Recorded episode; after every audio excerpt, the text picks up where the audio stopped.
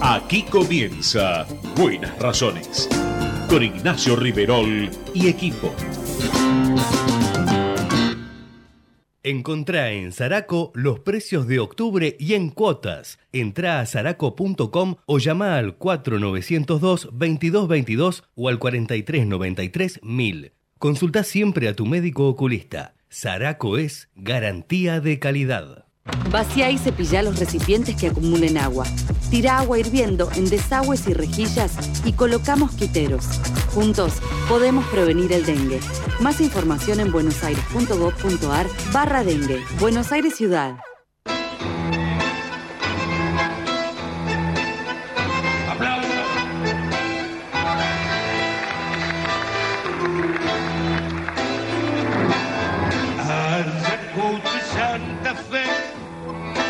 Son las cuatro menos diez.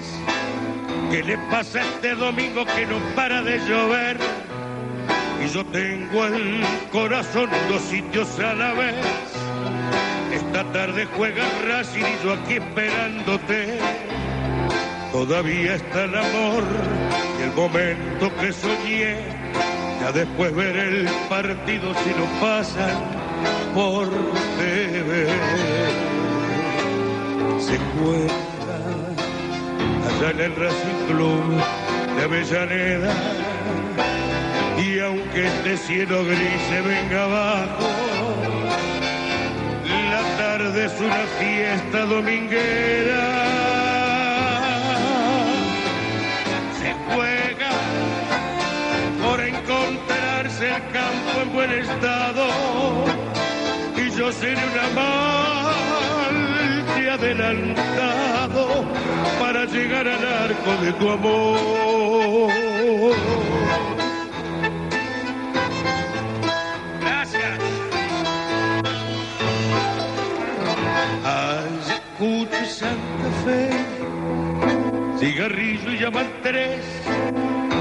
El invierno se me cuela en la solapa del revés. Mientras tanto un referí llama al centro y atención. Preparada la academia para dar exhibición. No te pierdas la final que jugamos vos y yo. Ya después ver el partido si no pasan por TV.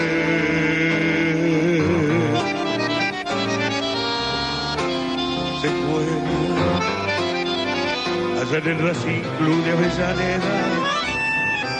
Y aunque este cielo gris se venga abajo, la tarde es una fiesta dominguera. Se juega por encontrarse el campo en buen estado. Y yo seré un amante adelantado que va a llenar de un gol tu corazón.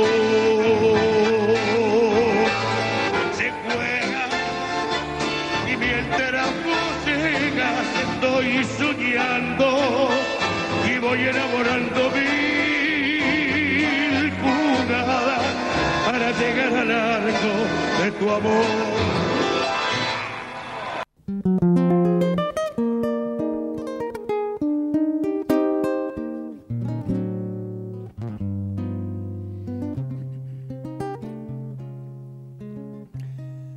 duro como el alma de un frontón. Sos un penal de curdas y mosquitos, largo y pisoteado cinturón de una ciudad que va creciendo a gritos. Si te habrás mamado de alquitrán, de pucho y celofán, de correntada, panteón de rata enamorada que cruza sin mirar el callejón sobre el almanaque de tu piel. Corrió la miel de trompos y monedas, viejo cordón de mi vereda la luna y el hollín te hicieron gris. Contame un poco más del tiempo aquel en que el tranvía te afeitaba. Cuando la noche era un festín de taco y de carmín, en la enramada háblame del zaguán y el verso aquel que se llevó la alcantarilla. Si en este mundo sin orillas el único peatón sos.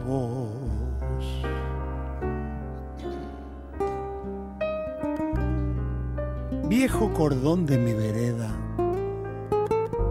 paredón de suelas, tropezón de amor. Mientras nadie habla de vos y ninguno te recuerda, Sos el costado que encierra por derecha y por izquierda un siglo de procesión. Sos la escolta sin barullo de un barrendero y su orgullo de un trasnochado botón. Contame un poco más del tiempo aquel en que el tranvía te afeitaba cuando la noche era un festín de taco y de carmín. En la enramada, háblame del zaguán y el verso aquel que se llevó la alcantarilla. Si en este mundo sin orillas, el único peatón bueno, muy bien, muy bien, bienvenidos, bienvenidos, muy buenos días, en vivo, en directo, como decía en la, en la televisión de los 70, de los 80, aquí estamos con, a través del Sistema Nacional de Comedios, por streaming a cualquier punto de Argentina y del planeta, con Gerardo Subirá en la operación técnica, con Aldana Romañuc en la producción periodística, soy Nacho Riverol, vamos a hacer la edición, otra edición verano, verano tranquilo, un verano fresquito, hace un par de días calor, a lo sumo, y después el niño, que es una corriente buena, hay que una corriente buena, que es el niño que trae, por supuesto, el gran regulador que es la lluvia. El agua siempre es un regulador de las temperaturas, en los océanos, en los mares, en los ríos, en las lagunas, y por supuesto en los sistemas, en todos los sistemas de la Tierra. El niño viene siempre con lluvia, sí, con un promedio menor de temperaturas máximas, como lo informó así ya por lo menos un mes y medio el Servicio Meteorológico Nacional, que este va a ser un verano, por supuesto, con temperaturas estivales, pero no con las máximas eh, de siempre, y va a estar un poquito por debajo del promedio habitual. Esto es un verano un poco más suave, y siempre se nota, porque tenés un par de días de calor, uno o dos, y enseguida llueve, si regula, baja la temperatura, fíjate que tenemos 22 grados 2, y vamos a una máxima de 28, está bien para el verano. Mañana domingo también, arrancamos en 18, un poquito más arriba de grado 16, y vamos a 28. En la semana sube un poquitito, pero eh, repito, el niño siempre, siempre regula. Mm, aparece la lluvia, que por supuesto están generando ya en los últimos meses que las estimaciones, tanto de la Bolsa de Rosario, cereales, como de Buenos Aires, y los principales eh, estimadores privados de la producción agrícola, indicarían que la, cosecha que ya se está levantando, la fina, después vendrá la y demás, podría ser, si no la primera histórica, la segunda. La segunda cosecha más importante en la historia argentina, si es que no puede ser la primera se calculan 145 millones de toneladas de granos.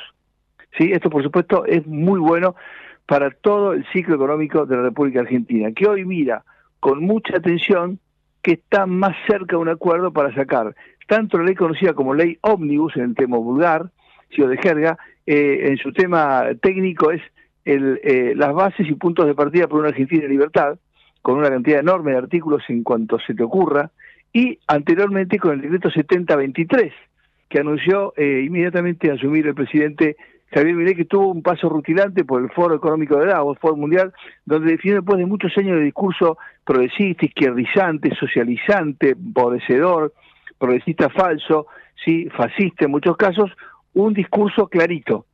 Todos los fascismos se parecen, en un punto se identifican, se parecen y se retroalimentan tuvo la valentía de decirlo cuando nos comimos décadas del otro verso, el de la CLO que vivía en Londres pero quería vender que el progresismo, la con, siempre el progresismo repartir con la plata de los demás, ¿sí? de los que trabajan, de los que se esfuerzan, de los que pagan impuestos, para darse a los que no hacen nada, o los que viven del clientelismo. porque alguien los dejó que se cayeran del mundo del trabajo, la CGT, sí, que cada vez tiene menos afiliados, pero que está haciendo un paro medio tibio, medio como para aplacar un poco las bases, porque también está siguiendo muy de cerca todas las negociaciones que se están realizando en el Congreso, también en la Casa de Gobierno, en Olivos, por estas horas, para entregar un borrador con letra fina de los acuerdos que ya estarían logrando el Gobierno, eh, los principales partidos que integrarían, que apoyarían esta iniciativa, e inclusive la oposición, que veremos hasta dónde llegaría. Así que está eh, el lujo de Gerardo Subiera en la operación técnica, nos quedamos hasta las 11 de la mañana aquí en Ecomedios con buenas razones.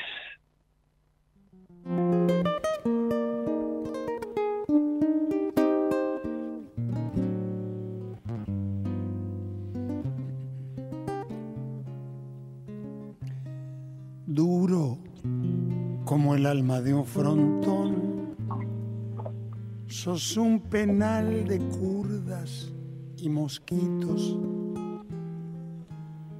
largo y pisoteado cinturón de una ciudad que va creciendo a gritos.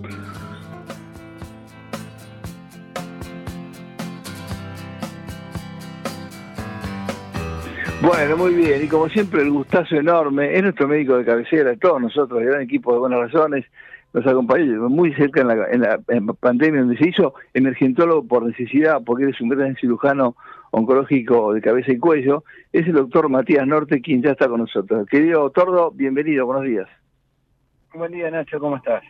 Muy bien, bueno, gracias como siempre. No nos dan, las noticias no nos dan respiro mientras abordamos que estarían ultimando la letra fina los detalles de los acuerdos para que salga la ley y también está avanzando el decreto que ya llegó a la Corte en materia laboral, pero bueno, la cosa se va configurando bien. Bueno, apareció esta semana un par de recursos que llegaron justamente a diferentes instancias judiciales por la gente que ya es muy clarito, ¿sí? no, hay, que ser muy muy vivo para darse cuenta que las prepagas se han cartelizado, ¿sí? ahí también hay parte de la reforma que propone el Poder Ejecutivo, y que entonces eh, hay un problema global, por supuesto, antes las acorralaron con los controles de, de cambios, con el cepo, recontra cepo, dólar para acá, dólar para allá, que no te daba para importar, que una prótesis y una otra valía seis veces más, no me hagas que yo te dé un ejemplo mío, que lo conoces, ¿sí? Esos seis veces más, sí, este, más de falta de elementos básicos, de cirugía, de tratamientos oncológicos, claro, las acorralaron, ¿qué pasa? Se cartelizaron. Háblanos, háblanos, ¿qué es la cartelización que se está denunciando en la justicia, Tordo?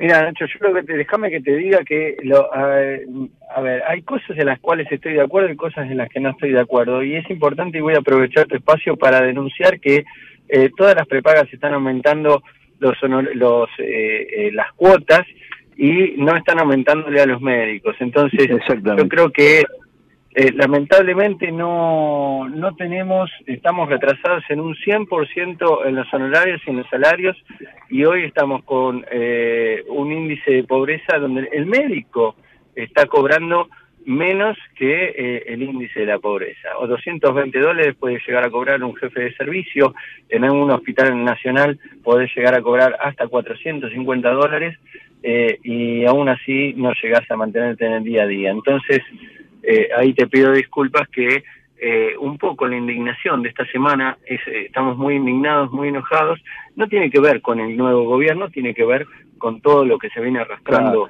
las distorsiones históricas. Claro, todas las distorsiones, de, son décadas de distorsiones y distorsiones y distorsiones, pero es así. Por ejemplo, me contaban que a nivel odontológico, hace unos años te cubrían más o, más o menos más o menos una prótesis por año, más o menos.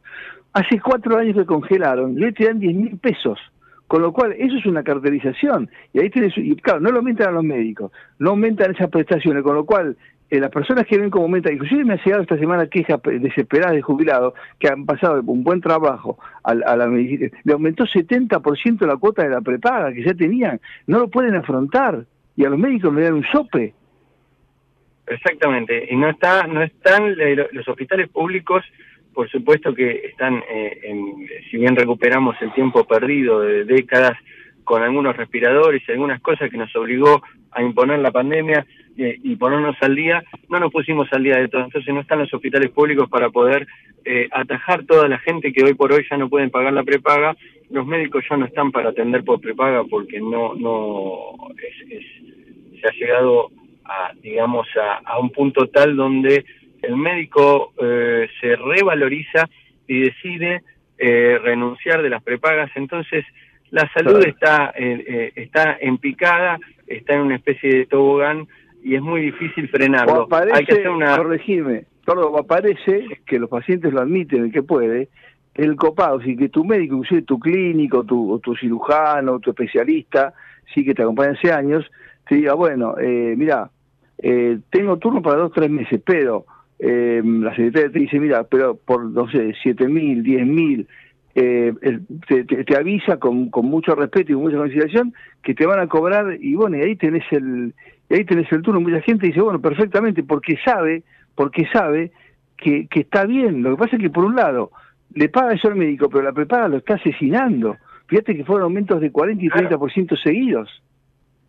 Claro, ese es el problema, que ya llega un momento donde, por más que entienden que, la realidad del médico es, es terrible, entienden incluso eh, el, colapso del sistema general, eh, los pacientes ya están pagando una prepaga carísima, carísima, estamos hablando incluso arriba de 150 mil pesos eh, en algunos casos, eh, ni hablar si tenés más de 50 años de edad, hay un punto de quiebre en las prepagas de menor de 35 años de edad pagan un precio, cuando cumpliste 26 años de edad automáticamente te aumenta el doble la prepaga, entonces, eh, a ver, los, los turnos están eh, muy reducidos, incluso eh, no te queda otra, llega un momento donde no te queda otra que optar por el, ámbito privado, si tuvieras la capacidad y decir, bueno, yo pago la clínica, pago los insumos, pago todo, espérenme eh, esta semana, porque con la mejor prepaga de todo incluso puede extenderse los, los, los turnos quirúrgicos, en el caso hablando de cirugía.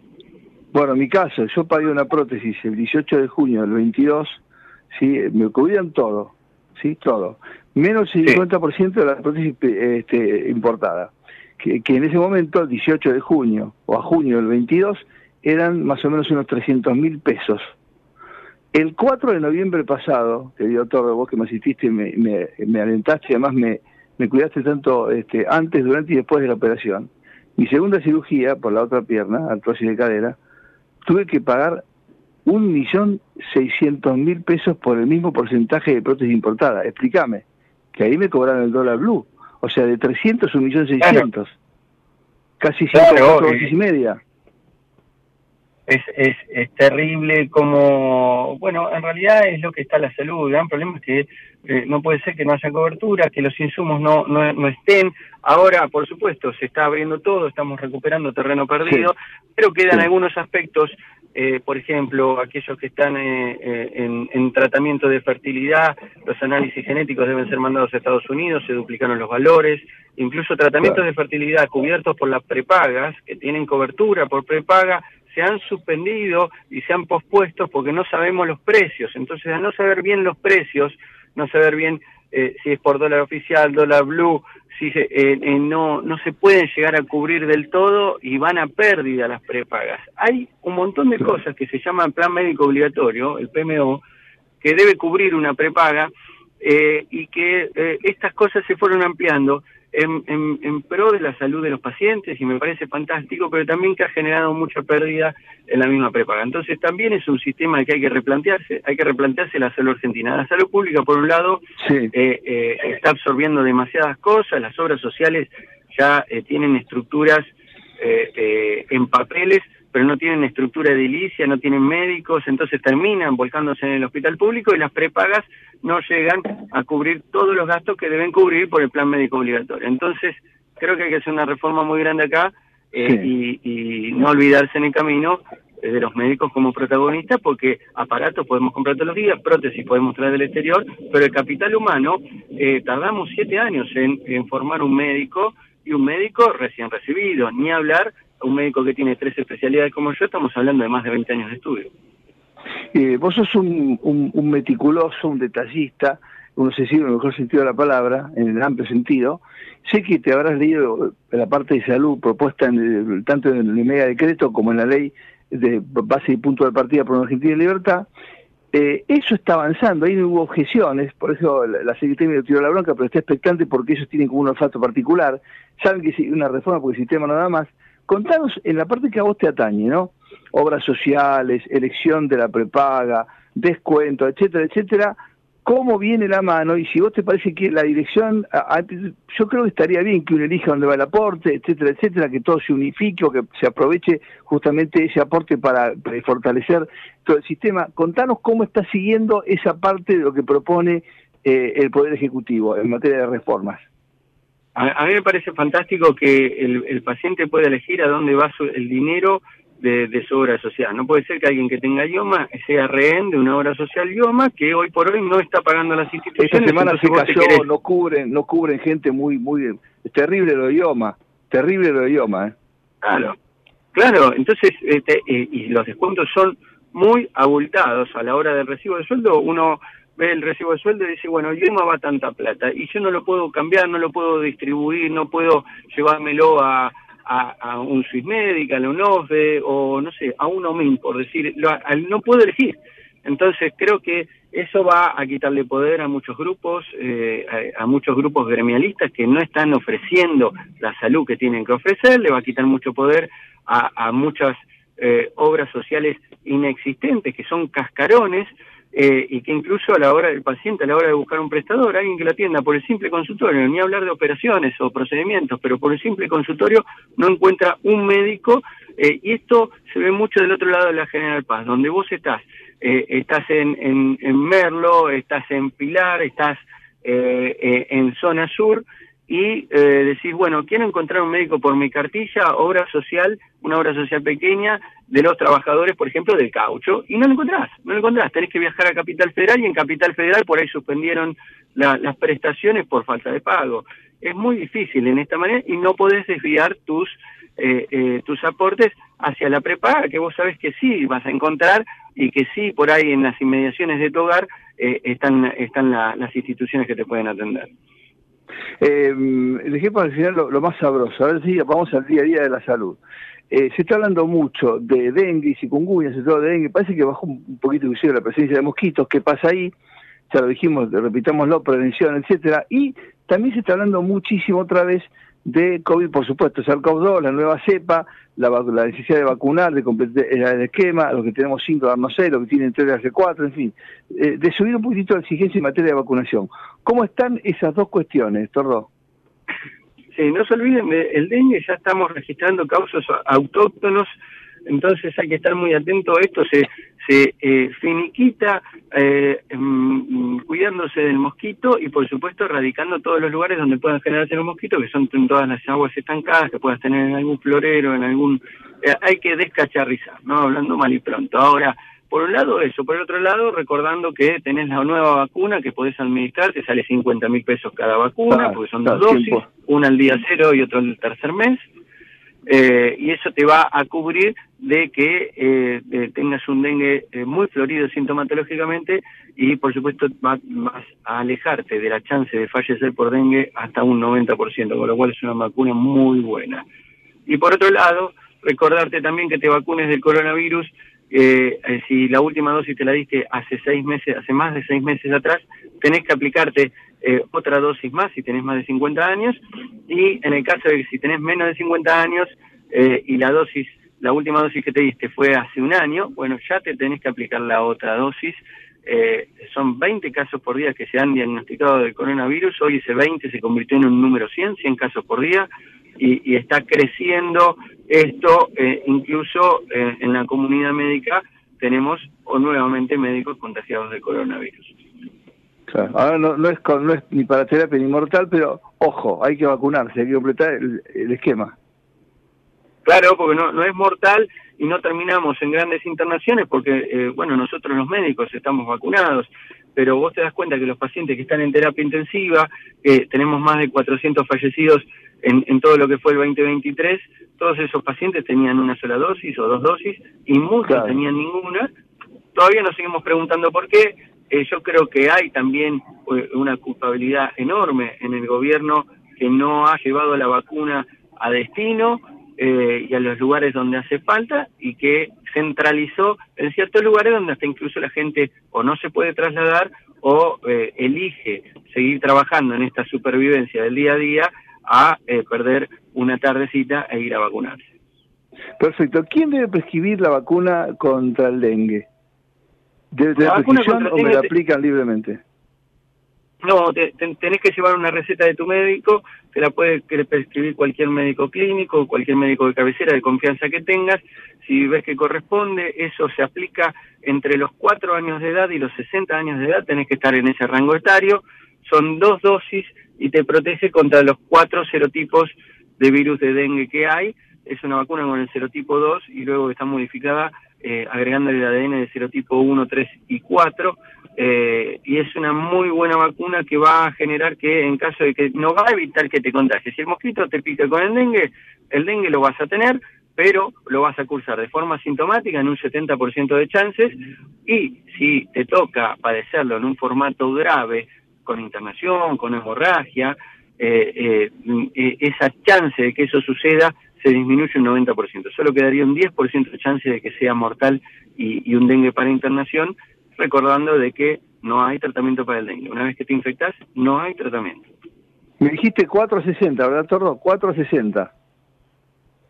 De 4 años a 60. Los menores de 4 años no se la pueden aplicar, no se la pueden administrar las embarazadas y no se la pueden administrar las que están, las personas que están lactando, eh, las que están en puerperio. Y los mayores de 60 años, lamentablemente, todavía no está estudiado y avalado para los mayores de 60. Y ya que te metiste esa franja etaria, que estamos todos muy lejos de los 60, ¿no? Por supuesto, todo muy, sobre todo yo muy lejos de los 60, este, para el otro lado estoy lejos, pero digo, neumonía, no siempre te lo pregunto, siempre me acuerdo de neumonía, que es, es fabulosa la vacuna, y ahí los, eh, los, los eh, sub 70 tienen que pensar en darse la vacuna que te salva, la neumonía.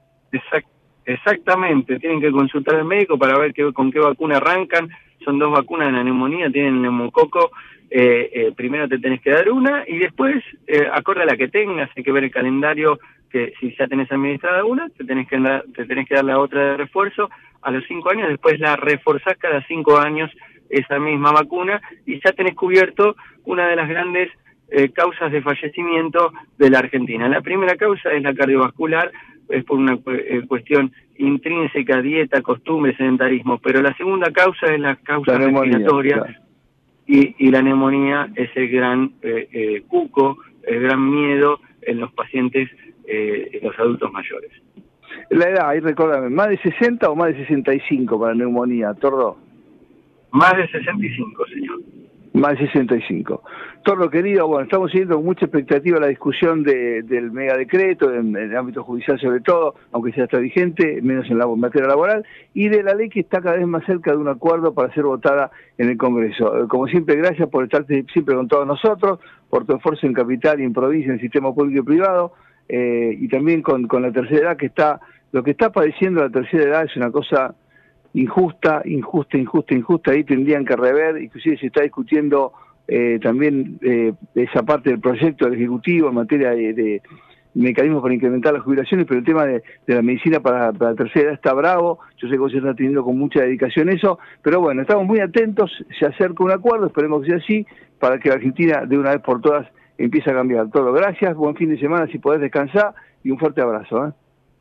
Gracias por darme el espacio para manifestarme. Un abrazo gigante, Nacho. Gracias, todo. El doctor Matías Norte, eminente cirujano eh, oncológico de cabeza y cuello, emergentólogo en la emergencia de la pandemia y nuestro médico, uno de nuestros médicos de cabecera de buenas razones. Bueno, con el capo de Gerardo Subirana, un capo, un maestro absoluto. ¿Cuánto? Empezamos los dos muy chiquitos, eso es lo que pasa. Entonces nos conocemos hace muchos años, porque empezamos de pantalones cortos los dos. ¿Sí? Eh, los, dos seguimos usando bermuda porque somos medio pibes, ¿no? Nos hacemos los pibes. Eh, los, pendes, como dicen ahora. Sí, ahí me lo Pero claro, porque empezamos los dos chiquitos, nos tenían que firmar los padres porque éramos menores de edad y ya estábamos en la radio y demás. Entonces nos queremos mucho. Bueno, eh, un abrazo para Gerardo. Y ahí Aldana Romañú con Pedritus, eh, también una hermosa foto de mamá e hijo este, divinos en la producción de Pedrito. Pedrito siempre eh, sugiere y ayuda, aunque es muy niño, dice, mira, me parece mejor esta nota y tan horario. Así que le mandamos un besito. Nos quedamos aquí en Ecomedios hasta las 11 de la mañana.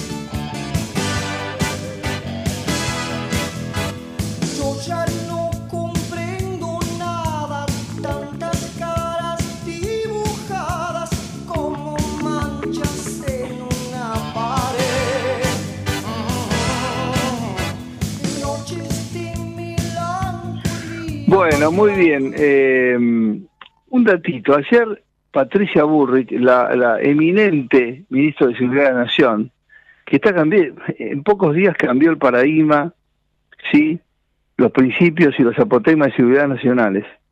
Ayer dijo, Argentina, está muy bien decirlo, lleva a hacerlo. Quien nos está escuchando, nuestro próximo entrevistado, nuestro columnista, en el poder, nuestro hombre en el poder en la Argentina, Luis San Martín, lo sabe muy bien. Pero si vos decís, Argentina es un país hostil para los narcos, y lo decís como ministro del Poder Ejecutivo, es una señal.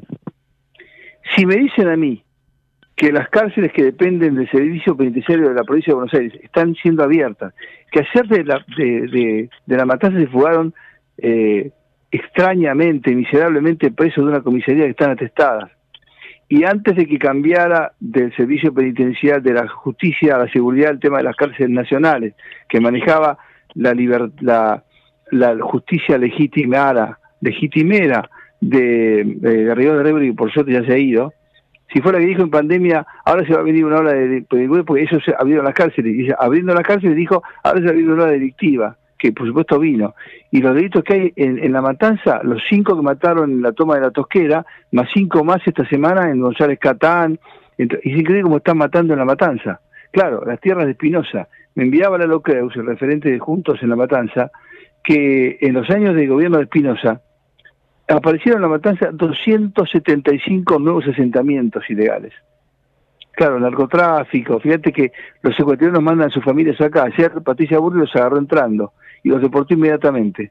Quiere deportar a los que venden tierras ilegales, como esta banda que vendía en la tosquera, que se cayó la cúpula aparentemente, que mató a cinco tipos a los tiros, mataron a gente que le vendían miserablemente una tierra inhabitable ahí en la Tosquera, que es un pozo que quedó porque sacaban piedra, piedra caliza y demás y tierra.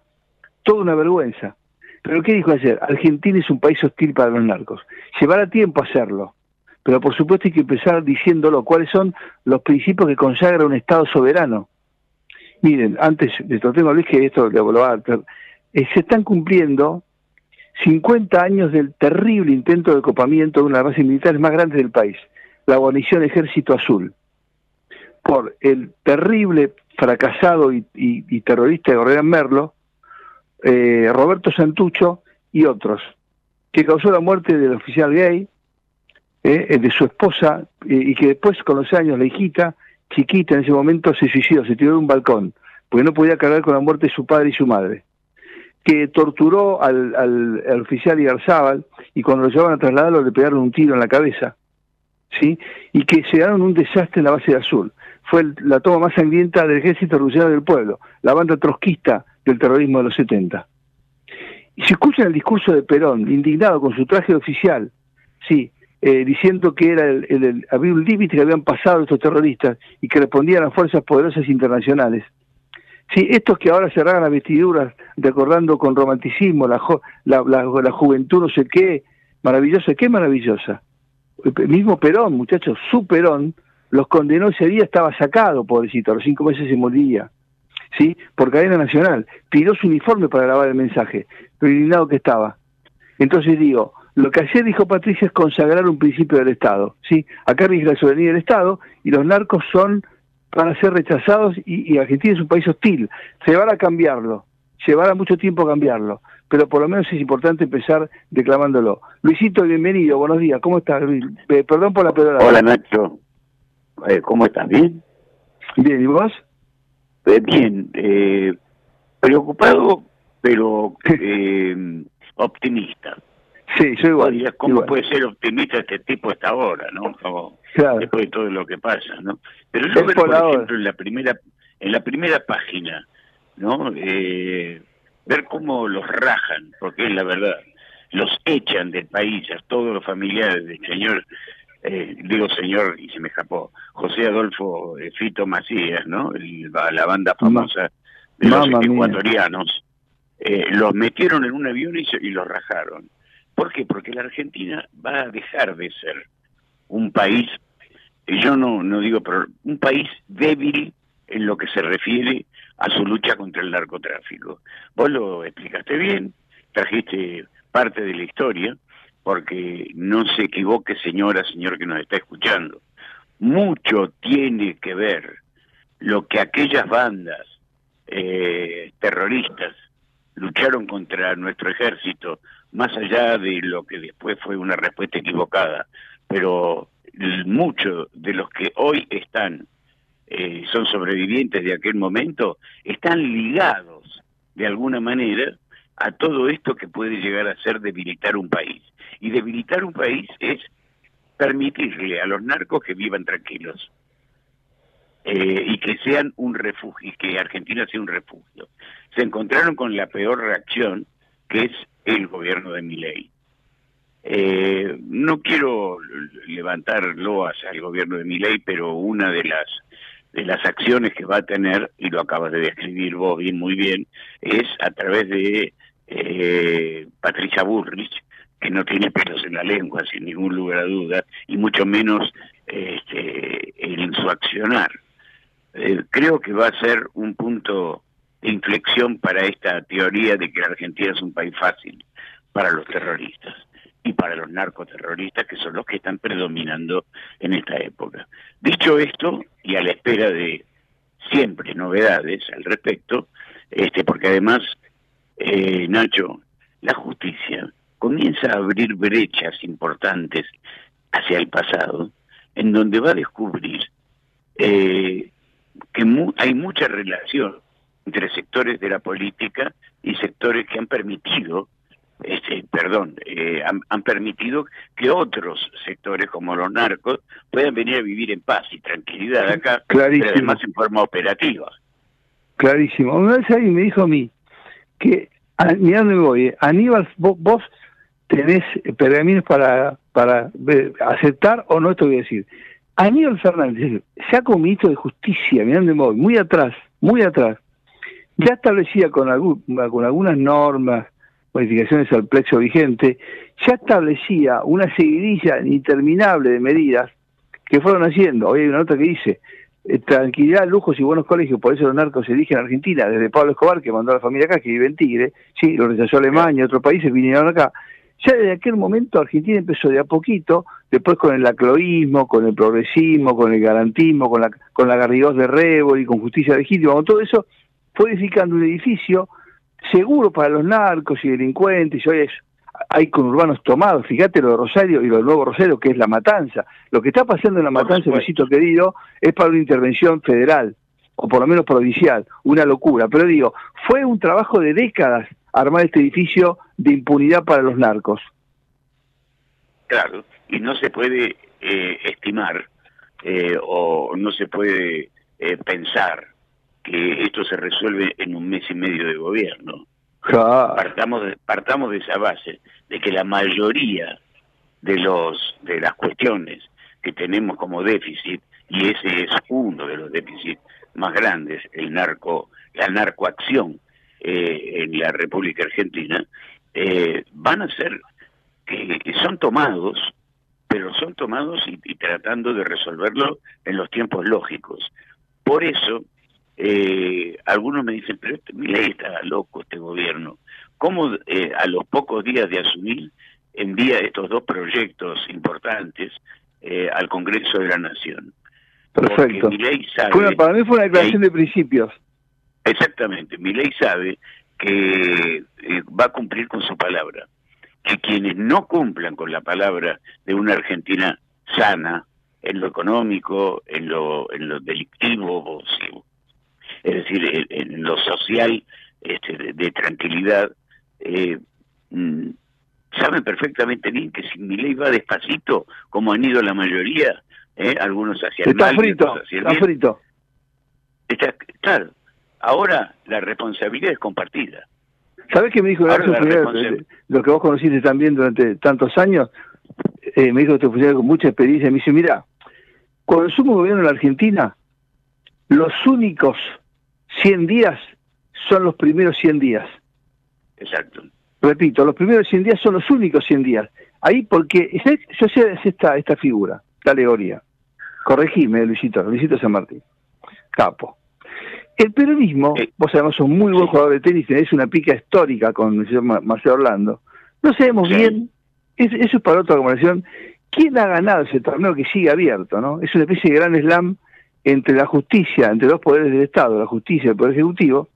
Sí, yo creo que la, que la, ganaste vos, pero bueno, tengo alguna información. Vos sabés de tenis, ¿viste? El peronismo y la CGT son esos jugadores que te devuelven todo de fondo de cancha. Te devuelven la pelota con top, te devuelven el, el passing de derecha, el passing cruzado, la volea cuando se la red, y te espera, donde te mete la pelota cambiada, listo, te llena la cara de como Djokovic, que te lleva al quinto set y te provoca el error no forzado.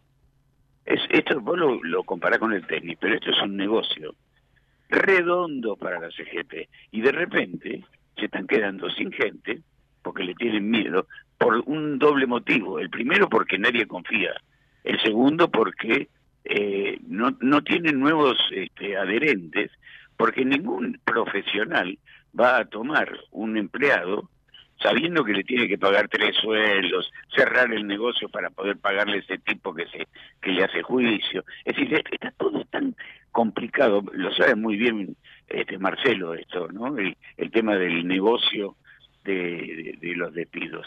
Pero yo te cierro con esto. ¿no? Y eh, me da pena porque eh, Marcelo, yo sé que le cuesta esperar si está por ahí, por eso también es un No, está, está con vacaciones, dice que la justicia, eh, Justicia da una, una pequeña diferencia, viste, de tantos años, está descansando en alguna plaza del, creo, del Caribe, creo, creo del Caribe. Sí, me este, imagino, lo, necesita, lo necesita. Claro, después lo de Platense está, está quedó acá.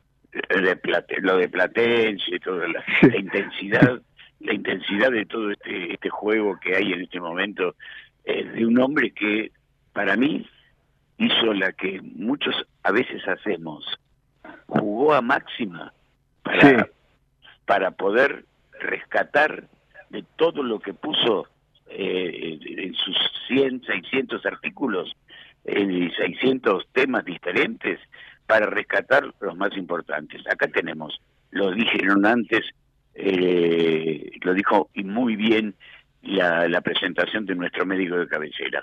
Hay un riesgo enorme en el tema de la salud y de la atención, mezclado con, con la imposibilidad de incapacidad jubilatoria, y además de esto, eh, por supuesto, el juego que ha hecho el gobierno, porque no va a haber una modificación sustancial en el tema de las jubilaciones, sino que se va a ir modificando de a poco de acuerdo a cómo vengan las cosas, cosa que a los jubilados que no pueden pagar ya su prepaga, ¿no? Tienen que ir al PAMI y te puedes imaginar lo que significa ir al PAMI. No, no olvídate, olvídate, olvídate. En un sorteo... Te mandar un mensaje desesperado, jubilados, nuevos jubilados que le aumentó 70% la cuota de su prepaga, ¿no? 70%, imposible. es, tremendo. Uno con su jubilación podía pagar la prepaga. Ahora es más cara la prepaga que la jubilación.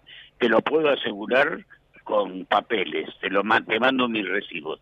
Este, pero lo más importante de todo esto es que vos sos jubilado, estás en PAMI, vivís en Tigre y te mandan a Bursaco. Eh, la cosa es así, un horror, es un espanto. Ahora, la pregunta es, eh, por lo que se está configurando, vos tenés siempre muy buena información de tus de tus contactos en el poder. Sí. ¿Está cerca el acuerdo y podría ser el martes el día o el jueves el día del tratamiento? Eh, mira, el tema del acuerdo, eh, mi ley en este fin de semana, en este fin de semana, hoy y mañana, eh, yo sé que ha reconocido que no, no tenía que ponerle fecha, pero sin embargo uno de sus asesores directos, Guillermo Franco sobre todo, no este, en este caso fundamental fundamental un hombre con el que he tenido muy una relación este, laboral en un momento y de amistad en otro o sea que conozco qué es lo que van a hacer eh, ha dicho está bien ponele fechas.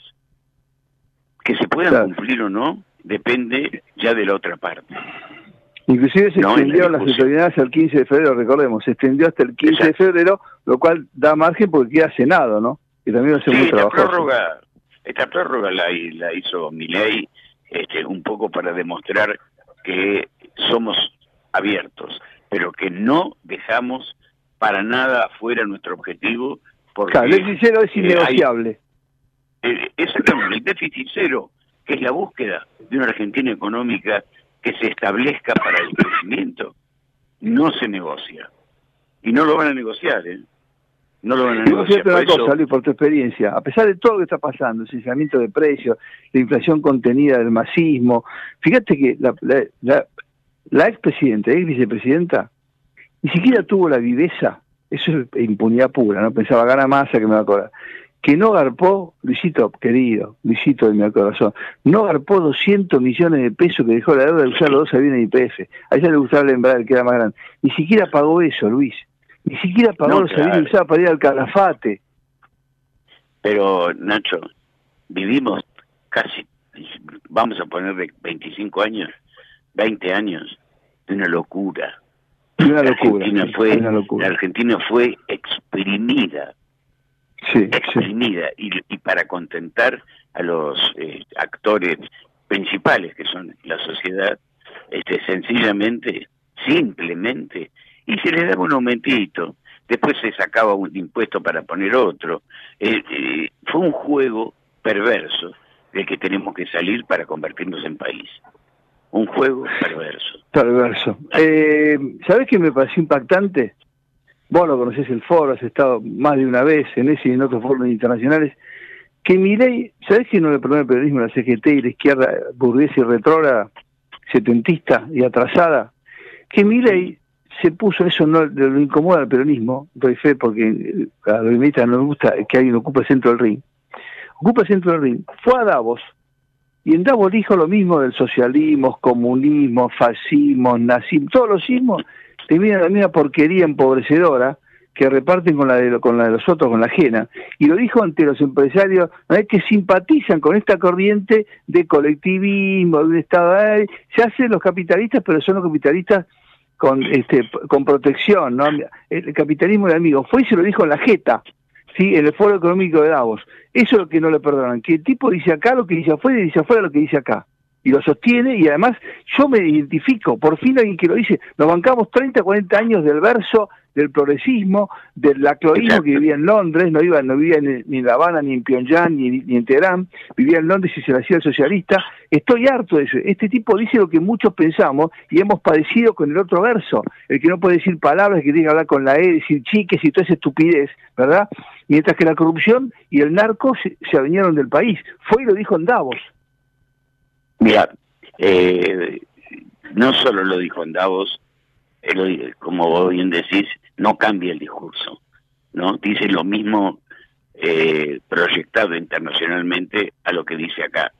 Eh, y eso tiene un valor agregado enorme a su gestión. Eh, gente, vos sabés que yo tengo parientes que viven en Europa y algunos que viven en Suiza, parientes muy cercanos, hermanos.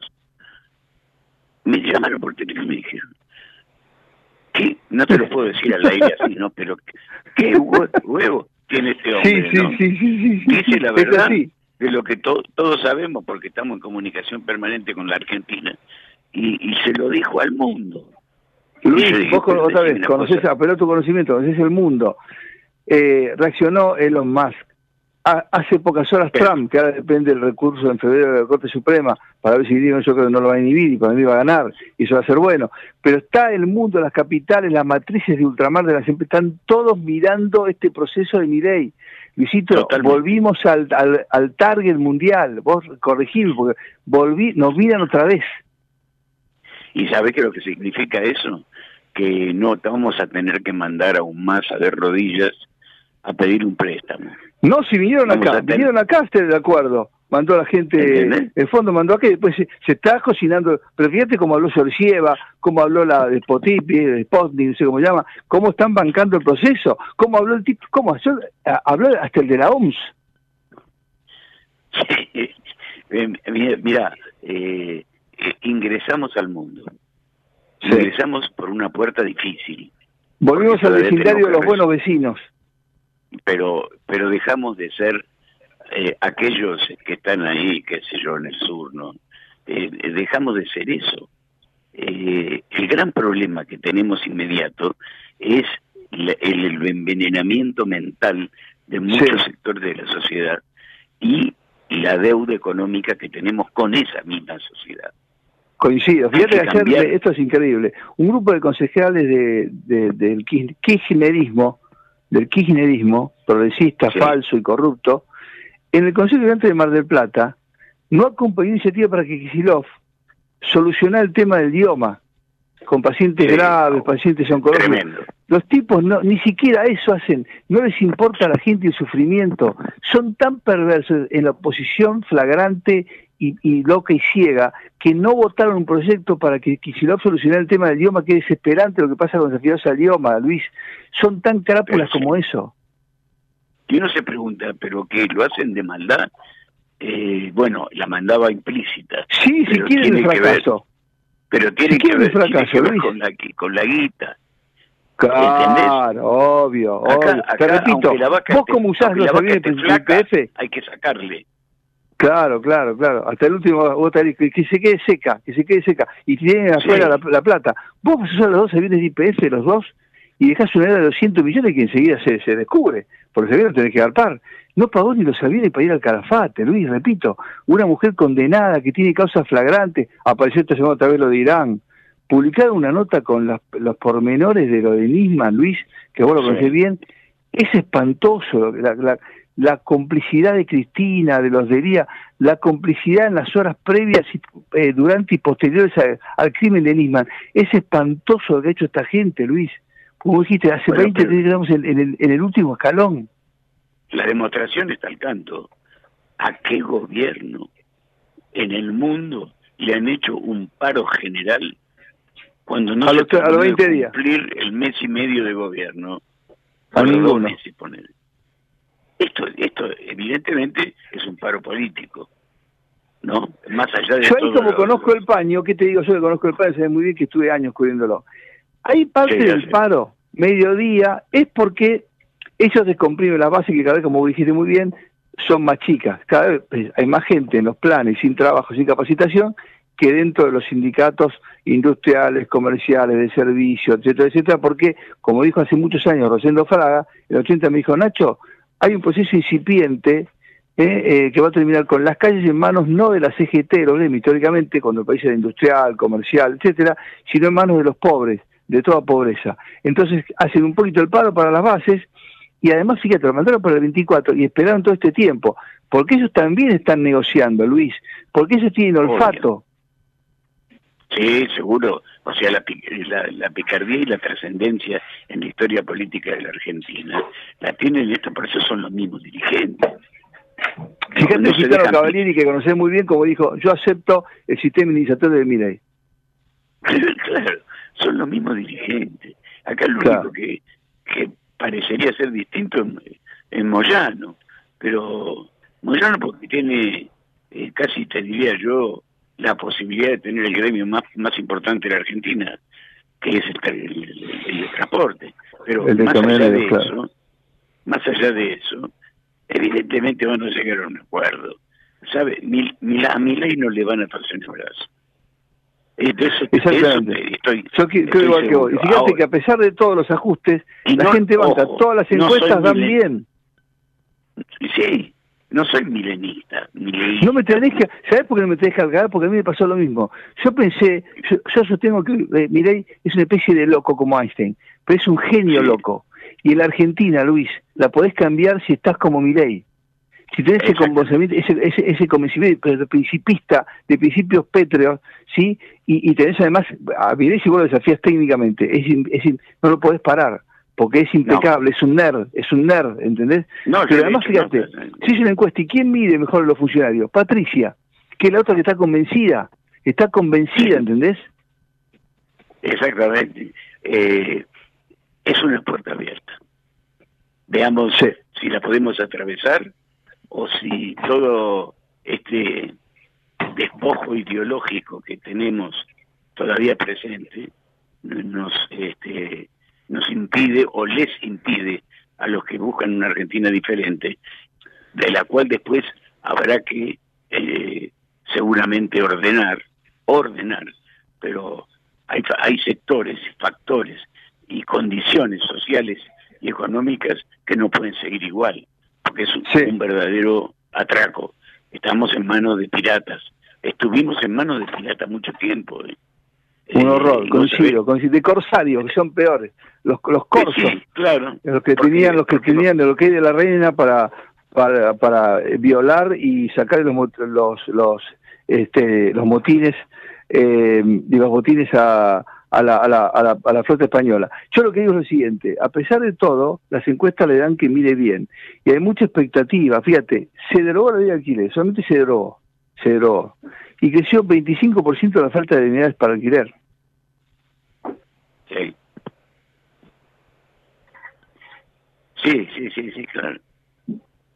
Solamente controlar una mala ley. Bueno, Luisito, entonces, ¿vos ves posible este fin de semana que se escriba la letra fina de la modificación del proyecto y que eh, la semana que viene, a pesar del paro de 12 horas de CGT, con transporte hasta las 19 horas, es otro dato importante, es hasta las 19 de transporte, que en la semana se pueda tratar en diputados? ¿Querés que te diga algo? Sí. lo sé positivamente. El paro de, la semana que viene, del miércoles creo, es muy favorable a mi ley. No favorable, es muy favorable a mi ley.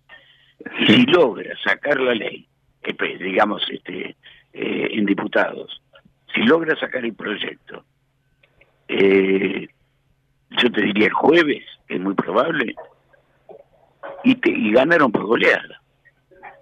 Sí, sí, sí, eh, creo igual, creo igual. No, el, eh, este, momento de hacer el paro, el momento de hacer el paro es el peor, porque estás en plena gestión, que salga bien, que salga mal, ya está lejos de, digamos, de la adivinanza, pero es el peor momento para hacer un paro, porque vos no sabés si al día siguiente no sale no salen los proyectos por lo menos de una cámara.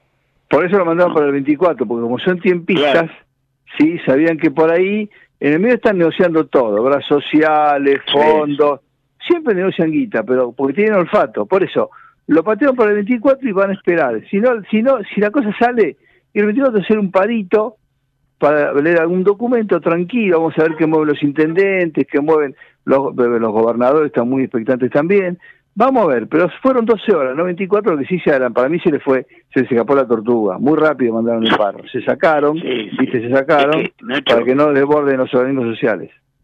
No se escapó la tortuga, la dejaron escapar. Claro. La dejaron ir.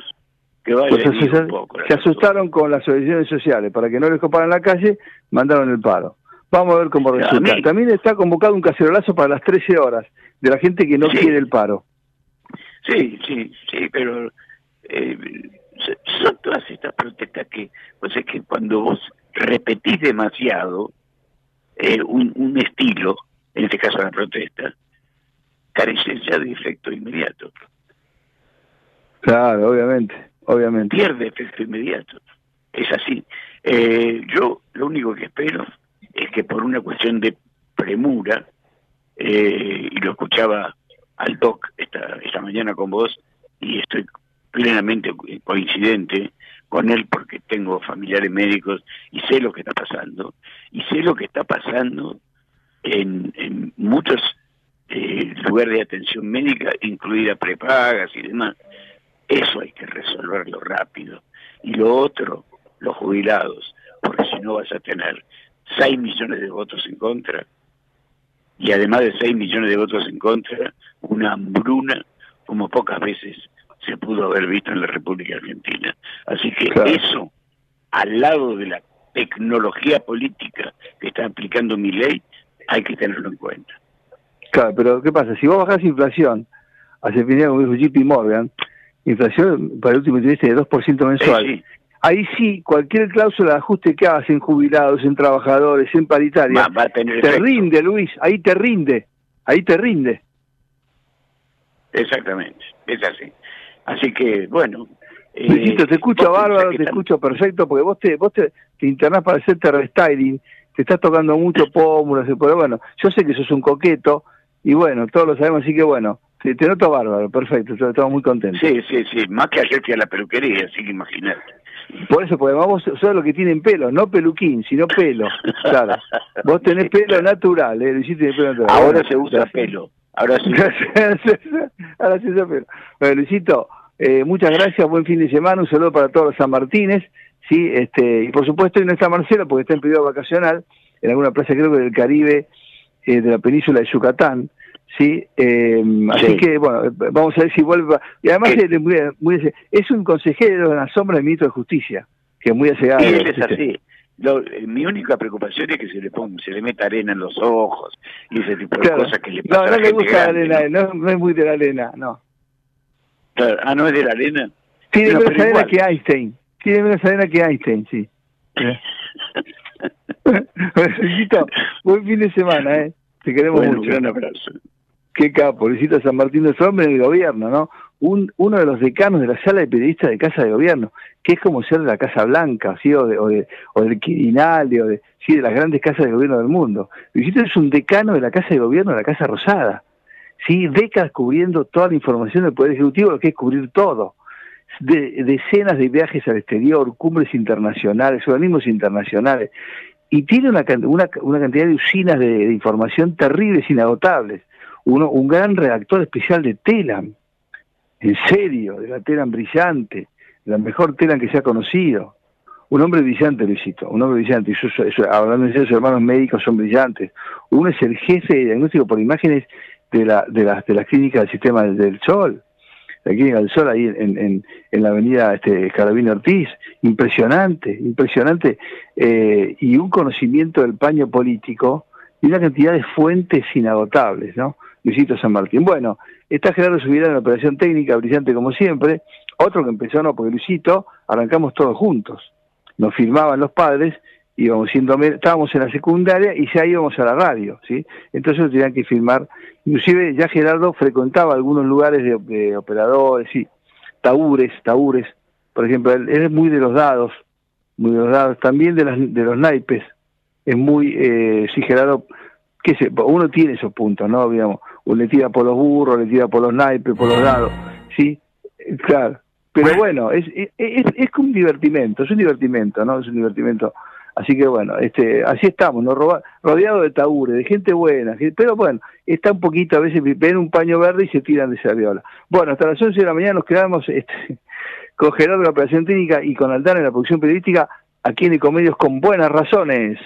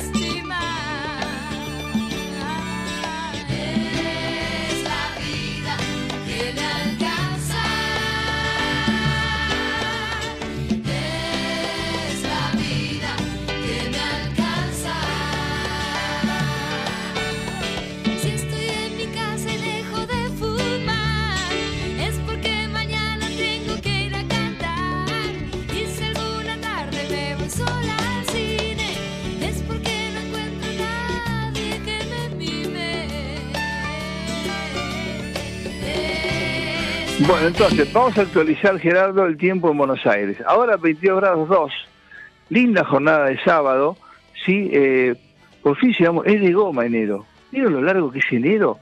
Hablan de agosto, para mí el peor mes del año es enero, es de goma enero, es muy largo enero. Por favor, hay que, métanlo en el, mega decreto, en algún lado, bajen un poco enero, sáquenle siete días, ocho días, hagan algo con enero, bajen enero Depresten unos días a febrero, no se pásenlo para más, no se hagan algo. Acorten un poco de enero, viejo, muy largo enero. Es muy largo, decir que no hace tanto calor, no que está el niño que es la mejor corriente del mundo. El niño es genial. Bueno, 1013.2 hectopascales la presión, 63 el porcentaje de la humedad. El viento del sudeste lindo, a no ser un vientito, ¿eh? el sudeste es lindo, fresquito, lindo, a 5 kilómetros de velocidad perfecta, 10.000 metros. Hoy vamos a una máxima eh, bancable, con pleno sol en la mañana, con el cielo ligeramente nublado por la tarde, 28 de máxima. Bien, está bien 28 de máxima. Mañana domingo 18 de mínima y 28 de máxima también. ¿sí? Eh, vamos a hablar con un gran amigo que es el doctor Eugenio Semino, que es abogado, médico, gerontólogo de toda la vida. Eh, el tipo está convencido, tiene pasión por eso. Está siguiendo muy de cerca, muy de cerca, muy de cerca, afortunadamente, todo lo que se está conversando, negociando, explorando, mejorando en cuanto al mega decreto por un lado y a la ley conocida como ómnibus a la base de principios por una Argentina en libertad del Poder Ejecutivo y parece ser que un tema que a él incumbe mucho, entre tantos, como es tercera edad, salud y demás, bueno, está caminando y podría tener modificación y aliviar un poco la situación. ¿Cómo estás, Eugenio? Buen día. Nacho saluda. ¿Qué tal, Nacho? Qué gusto poder saludarte. Lo mismo digo, gracias por la gentileza de siempre, tenemos un sábado. Eugenio parecería estar cerca de un acuerdo, inclusive se estaría redactando la letra chica, podría ir a recinto esta misma semana en diputados, están conversando muchos gobernadores, diputados, senadores, sindicalistas, lo sé, por debajo, por debajo de la mesa, como decía Luis Miguel, pero contanos vos qué sabés, qué tenéis y qué te parece en materia de cláusula, de atraso en materia de ingresos de jubilados y pensiones. Esto que pasó a ser que concejales de, del kirchnerismo de Mar del Plata no votaron una, una iniciativa para mejorar lo del idioma, que es desesperante para entrar a Kisilov, digo, votaron en contra de la gente que sufre. Háblanos un poco de todo el programa, Eugenio, en definitiva. Sí, sí, sí. Mira, bueno, yo también tuve eh, el gusto de poder hablar con gente de diversos bloques. Eh, yo creo que en términos de lograr eh, una movilidad más o menos razonable, eh, se va a encontrar el punto medio. Lo que pasa es que, y esto es lo que yo les comentaba y creo que también lo he comentado con, ustedes este, hace algunos días. Que venimos al fondo del mar. Exactamente, que hay que tener en cuenta el, contexto, porque vos fíjate, eh, las leyes de movilidad que hubo hasta ahora, eh, que en su primer momento pudieron funcionar este, y demás, después terminaron en una catástrofe. Claro, porque lo arrasó la inflación, Eugenio. La, inflación te destroza todo. Exacto, exacto. Por eso, eh, y es más, por definición, la ley de movilidad que ya surge hacia el 2009, estaban relacionadas con el caso Badar, bueno, no, no lo vamos a explicar, pero que fundamentalmente lo que tienen como objetivo mantener el haber del jubilado en el status quo este, que hoy está, es decir, que no siga perdiendo eh, poder adquisitivo, por ejemplo, en el último año eh, perdieron 60 puntos. Es decir, Vos me mandaste eh, un par de cartesianos en la semana, muy clarito, muy contundente, demoledor. Me mandaste un par de cartesianos demoledor con el tema del ingreso. Claro, el, reajuste de jubilado fue 140% y el, el reajuste de, de, y la inflación fue 210 y eh, el haber de jubilado este, perdió 60 puntos, mientras que el, salario del trabajador activo, que también perdió, eh, perdió 30 puntos. El doble. Este, Claro, como son más vulnerables, como decía, de medicamentos, de alimentos, de cuidado, es otra necesidad, es otro cantar.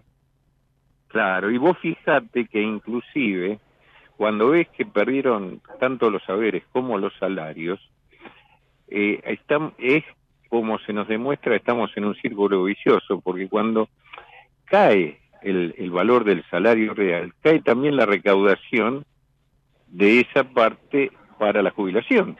Es decir, que hay la recaudación siempre, Vos siempre me hablás del sistema. Algún día la gente, cuando estemos sin inflación, mm. vamos a tener, vos dijiste, el sistema provisional no da más. Eh, te cansaste de decírmelo. Sin inflación se va a notar eso. Claro, sin inflación se va a notar. Exactamente. Entonces, el problema, como también lo, lo venimos hablando, es muy acuciante. Es muy acuciante porque si mañana, imagínate, sale una buena, una buena ley de movilidad, va a mantener los actuales haberes. El actual haber son 105 mil pesos para la mínima y 170 para este, las más altas. Como te dije en la semana, es, es peor que un subsidio. Es casi un subsidio a la pobreza, a la indigencia. Por eso, yo creo que el gran desafío, y así se lo planteaba a los integrantes, a los actores políticos, el gran desafío es recomponer el haber. Eh, recomponer el haber es por lo menos acercarse a valores de una canasta de necesidades básicas del jubilado. ¿Qué da tu canasta, eh, cerrado el año, qué dio tu canasta y qué da tu canasta hoy, Eugenio? Mira, el último número eh, real y técnicamente probado es el de la canasta con precios de septiembre que se publicó el 6 de octubre, se publica cada seis meses. Eh, y ahí estamos en 313 mil pesos. No, por eso quedó viejísimo, con lo que pasó después quedó No, no, pero hoy está más de 500. Con el plan platita, ¿no?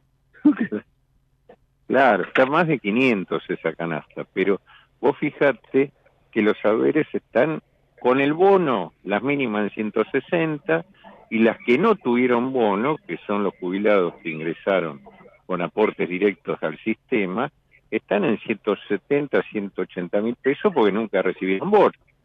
Entonces, eh, hoy es una, como lo, hablamos, es una gran meseta, una gran llanura de, pobreza para todos, ¿no? De, indigencia para todos. Claro, es muy buen lema, ¿no? Pobreza para todos, claro. Claro, el tema es cómo, eh, más allá de, de la ley, de la movilidad y demás, cómo recomponemos ese haber porque con eso no se puede vivir no no no no, no hay nada que demuestre que se pueda subsistir entonces, ahí está en debate. Y, además en la semana un tema acuciante que conoces muy bien, porque lo seguís, porque recibís todo el tiempo gente en la Defensoría, es el tema de la salud, Eugenio. Hay pedidos desesperados. Yo te hice llegar uno de un matrimonio que se, jubiló este, y médico aumentó 70%, la, ¿no? Este, están en una mutual y no sé, trabado, pero digo, la salud de la, tercera edad. Sí, sí, mira, inclusive, porque ahí hay que ver problemáticas eh, diversas. Una obviamente que es el PAMI, que tiene mucha demanda insatisfecha de, la anterior gestión, y no solo por, por, la indigestión que fue esa gestión, sino por eh, insumos que nunca llegaron al país, que no llegan al momento de hoy, ¿no? Pálvulas, estén, eh, prótesis, cánulas, etcétera, etcétera. Este, eso hay que ponerlo al día. Eh, eso es parte de, la crisis que hay que resolver en paralelo, porque la gente se nos está muriendo hoy. Hay que resolver el problema de la gente en términos de la vivienda, es decir, que es otro tema que no se no se menciona. ¿eh? Tenemos decenas de miles de jubilados en el país viviendo en pensiones, que lo hemos hablado, que son posibles, que cobran 100 mil pesos. Sí. Y si no, que es el total de un haber, ¿viste? Si no, no, lo pagaste, echan al diablo. Entonces creo que hay que tomar este combo, ver cómo se aplican los recursos diversos que puede haber en la comunidad. Es decir, no solo ANSES, no solo el PAMI, ver qué se puede hacer en términos de ayuda para los que no tienen otra red de contención, porque si vienen jubilados en la mínima o que están muy mal, pero tal vez tienen algún nivel de contención familiar, tienen un pariente que los pueda ayudar, pero de los 8 millones debe haber un X, digo, para poner un número cualquiera, pero se puede precisar ese número, un millón, que no tienen a nadie, que no tienen a nadie, que son totalmente frágiles, que se lo vienen muriendo. Entonces, eh, eso lo tenemos que detectar cruzando padrones de ANSES, de PAMI, de las obras sociales, de los municipios, de la provincia, y focalizar en, ese sector de máxima fragilidad la ayuda. Yo estoy hablando con los distintos credos, es decir, hay que movilizar a, los actores del poder político, pero también a la sociedad atrás de esto, eh, porque es una situación extrema de catástrofe. Es decir, si esto lo, parangonamos, como he hablado contigo, eh, con un terremoto y, vemos que están las ruinas, cuando acudimos tenemos que acudir a sacar a los que están abajo de los escombros, porque son los que hoy no pueden respirar. Y después, obviamente, vamos viendo en términos de lo más estructural los círculos concéntricos sobre este central y, e inmediato que hay que resolver, cuál es la fragilidad y cómo se puede ir este mejorando la cosa, porque si no, no, vos imaginate que los planteos que yo a veces escucho y como era voluntad ¿eh? de la política, es decir, bueno, si se restablece el aparato productivo y hay trabajo y hay eh, y ojalá que, que, ese proceso ocurra, esperemos que sí, lo necesitamos, pero eso lleva meses y años, eh, que es el tiempo que no tiene la persona mayor. La persona mayor es un, es un hoy prolongado, nada más. ¿no? Exactamente. Entonces, volviendo al principio, ¿vos crees posible un acuerdo en materia previsional, de por ejemplo el sistema de previsión de haberes, se está discutiendo, creo que diríamos un sistema, eh, no sé si queda cláusula o no, o mecanismo, pero, pero claro, si cuando bajamos la inflación, ayuda, pero mientras tanto, no sé, en los primeros seis meses, los dos trimestres, van a ser muy difíciles, por lo menos algún mecanismo ágil de actualización. Así es, y yo creo que no es necesario, insisto, aunque este, poco oído, no es necesario suspender la actual ley de movilidad, hay que agregarle en la, futura lo que planteábamos cuando se discutió la presente. A esta ley de movilidad hay que agregarle una cláusula de garantía por inflación que se dispare en forma automática este, conforme a la inflación, que se corrija mensualmente conforme a la inflación. Digo, no, no, no hay mucho más para inventar. Este, el gran desafío es recomponer, el gran desafío es recomponer. Y esto implica eh, discutir el financiamiento, eh, discutir por qué hay 50% de trabajo negro en Argentina, no remunerativo, no este, eh, por qué las rentas no ponen un mango en el sistema, como sí en todo el mundo capitalista, es decir, hay, rentas como la financiera o como la minera que, saca muchos dividendos y no dejan un, peso en, en, la seguridad social. Este, por eso hay que, hay que plantear estas cosas eh, que obviamente no van a ser inmediatas, pero este, para hacer la tortilla hay que romper algunos intereses, ¿no? Exactamente. Eugenio, como siempre, recordar todos los horarios, días y, teléfonos de la Defensoría. Sí, yo atiendo únicamente en la Defensoría del Pueblo, que es Belgrano 673, de 10 a 17.30. Lo aclaro porque después aparecen por redes, ¿viste? dicen, no, ah, aparece la foto mía, ¿viste? Dicen, el estudio Pirulo, este. Sí, sí, sí, sí, sí, me imagino, me imagino. Atiendo exclusivamente ahí, no, no es como el programa ¿Quién es quién? Tal vez pues, tenemos suficiente a nosotros el programa ¿Quién es quién? que decía, eh, aparecían tres, aparecía un Eugenio Semino y dos que decían yo soy Eugenio Semino, yo soy Eugenio Semino, y después el público tenía que adivinar qué, cuál es el verdadero Eugenio Semino. Acá hay un solo Eugenio Semino. no hay varios. Desgraciadamente, 4338-4900 es el teléfono y tercera edad, arroba defensoría.org.ar y eh, para todos los trabajos académicos y además la Sociedad Iberoamericana de Geriatría y Gerontología, que la encuentran fácilmente eh, buscando con la palabra geronto vida. Perfecto. Eugenio, otra desgracia, buen fin de semana. Vamos, va a ser una semana movidita, interesante, muy, muy, muy picante, muy buena. Se está, eh, eh, eh Olivo no descansa sábado y domingo, está trabajando, volvió de Davos, está trabajando mucho el presidente, los ministros, hay mucho movimiento en el Congreso, también los gremios están muy atentos porque están por abajo están conversando, ahora el despelote del idioma es, terrible, así que Eugenio, eh, no está dando prestaciones, idioma, es bueno señalarlo eso. ¿eh? No está dando, no directamente. no está dando prestaciones directamente. ¿eh? Es decir, es, muy, muy, pero muy grave. ¿Qué pasa ahí? ¿Qué, hace esa gente, los que están con una situación extrema? ¿Qué hacen? Mira, eh, hoy está, es más, hoy tener IOMA o tener algunas otras que están en esa situación es peor que no tener nada, porque cuando vos, nos pasa permanentemente, cuando vos tenés a alguien que no tiene una obra social ficticia, es decir, que no está dando prestaciones, lo podés hacer atender en el sistema público. Pero cuando tienen esa obra social, el sistema público te lo deriva a esa obra social que no tiene. Claro, para que capite ahí, pero no puede capitar ahí. Claro. Claro, bueno, este es, es un dilema que, lo vemos todos los días, ¿no? Eugenio, otra vez, muchas gracias y hablamos en la semana, si te parece. Un abrazo grande, lo mejor para usted. Gracias, eh. muchas gracias. El doctor Eugenio Semino es el defensor del pueblo de la tercera edad eh, y confirmó que, por supuesto, hay muchas conversaciones.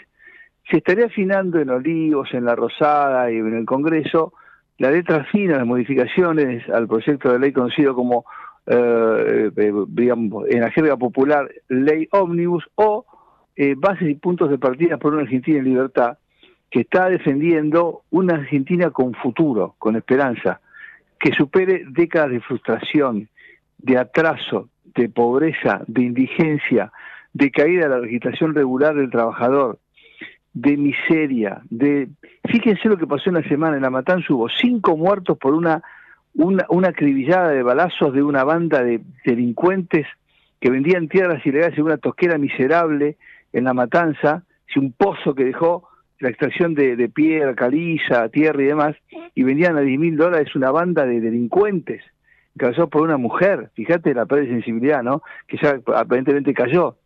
Y mataron cinco personas que fueron a protestar. También había una interna ahí de paraguayos, gente ilegal, todo un desastre. La matanza, en los años de Espinosa, aparecieron 275 asentamientos en la matanza. ¿De qué me habla esta gente? Lo que pasa es que la gente va después y los vota.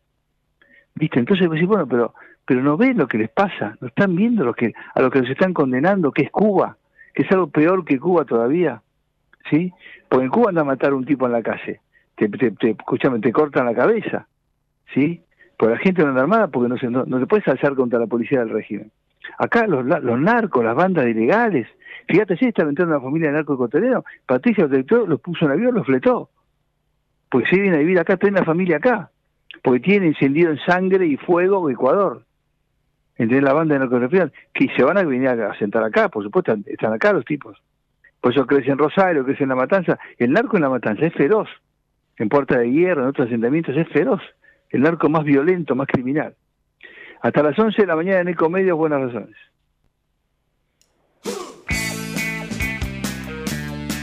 Podcast.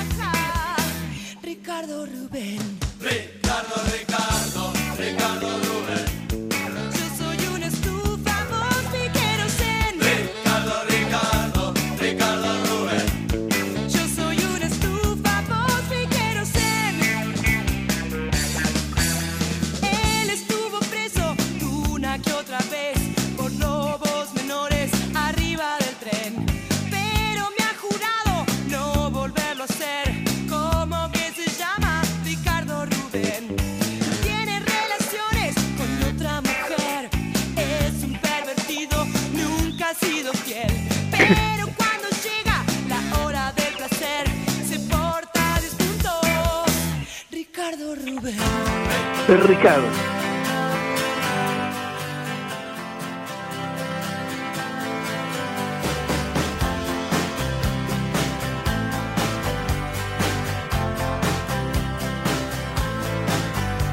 Well, it started out down a dirty road. Started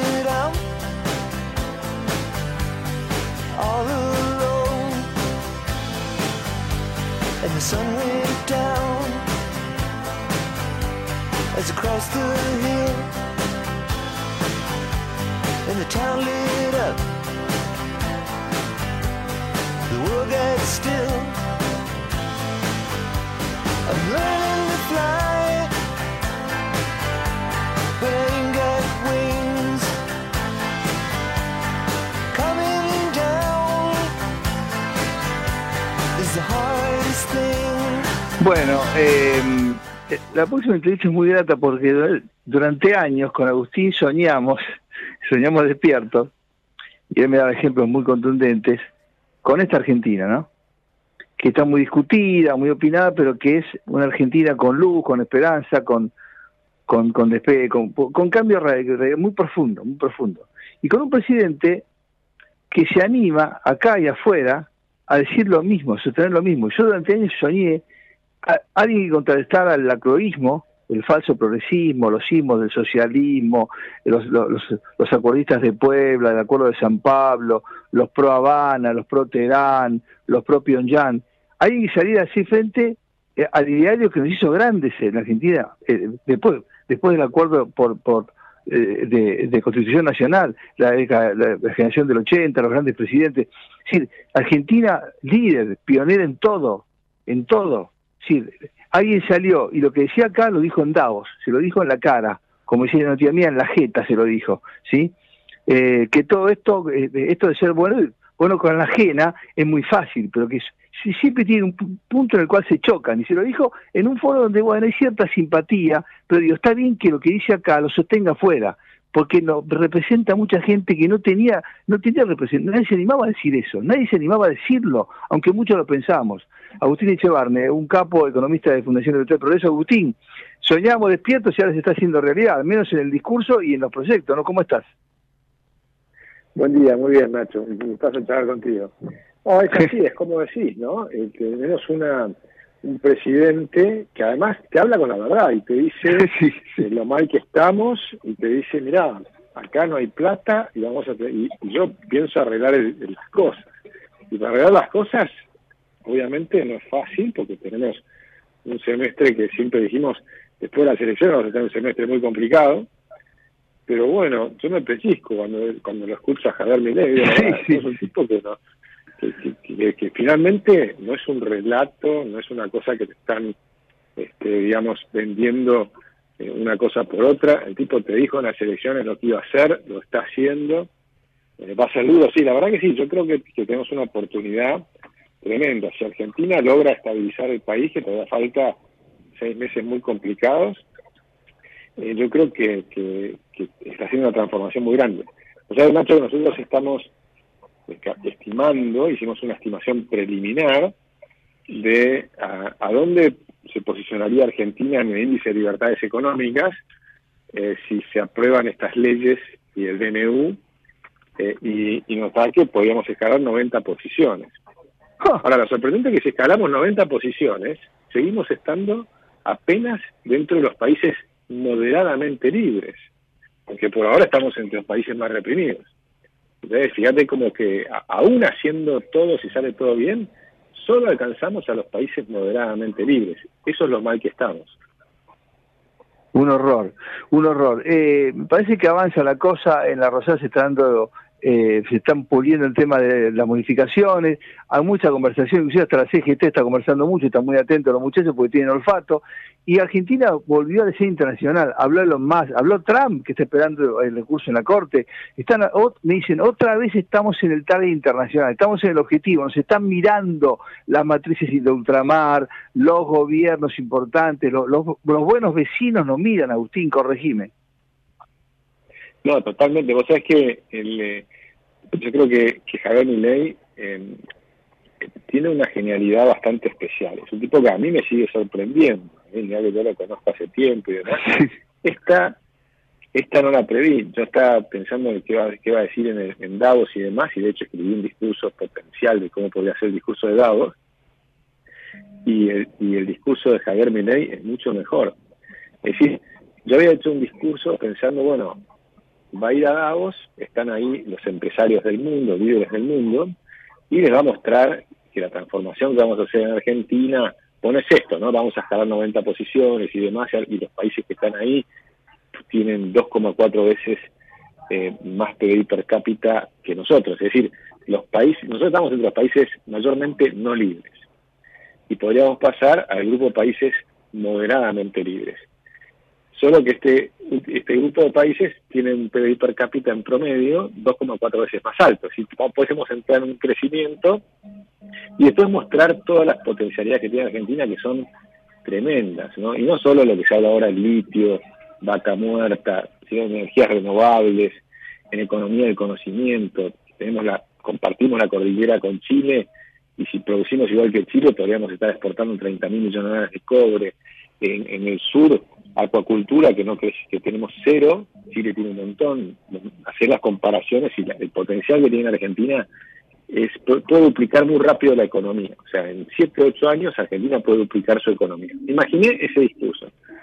Pero después veo lo que él dijo, y es una genialidad bastante rara, pero lo que él hizo fue hacer lo mismo que hacía en su cátedra, lo mismo que enseñaba en la cátedra, es lo que enseñaba en las plazas con 20.000 personas en la campaña electoral, y lo mismo dijo ahí, o sea, él dice la verdad, su verdad, ¿no? lo que él cree.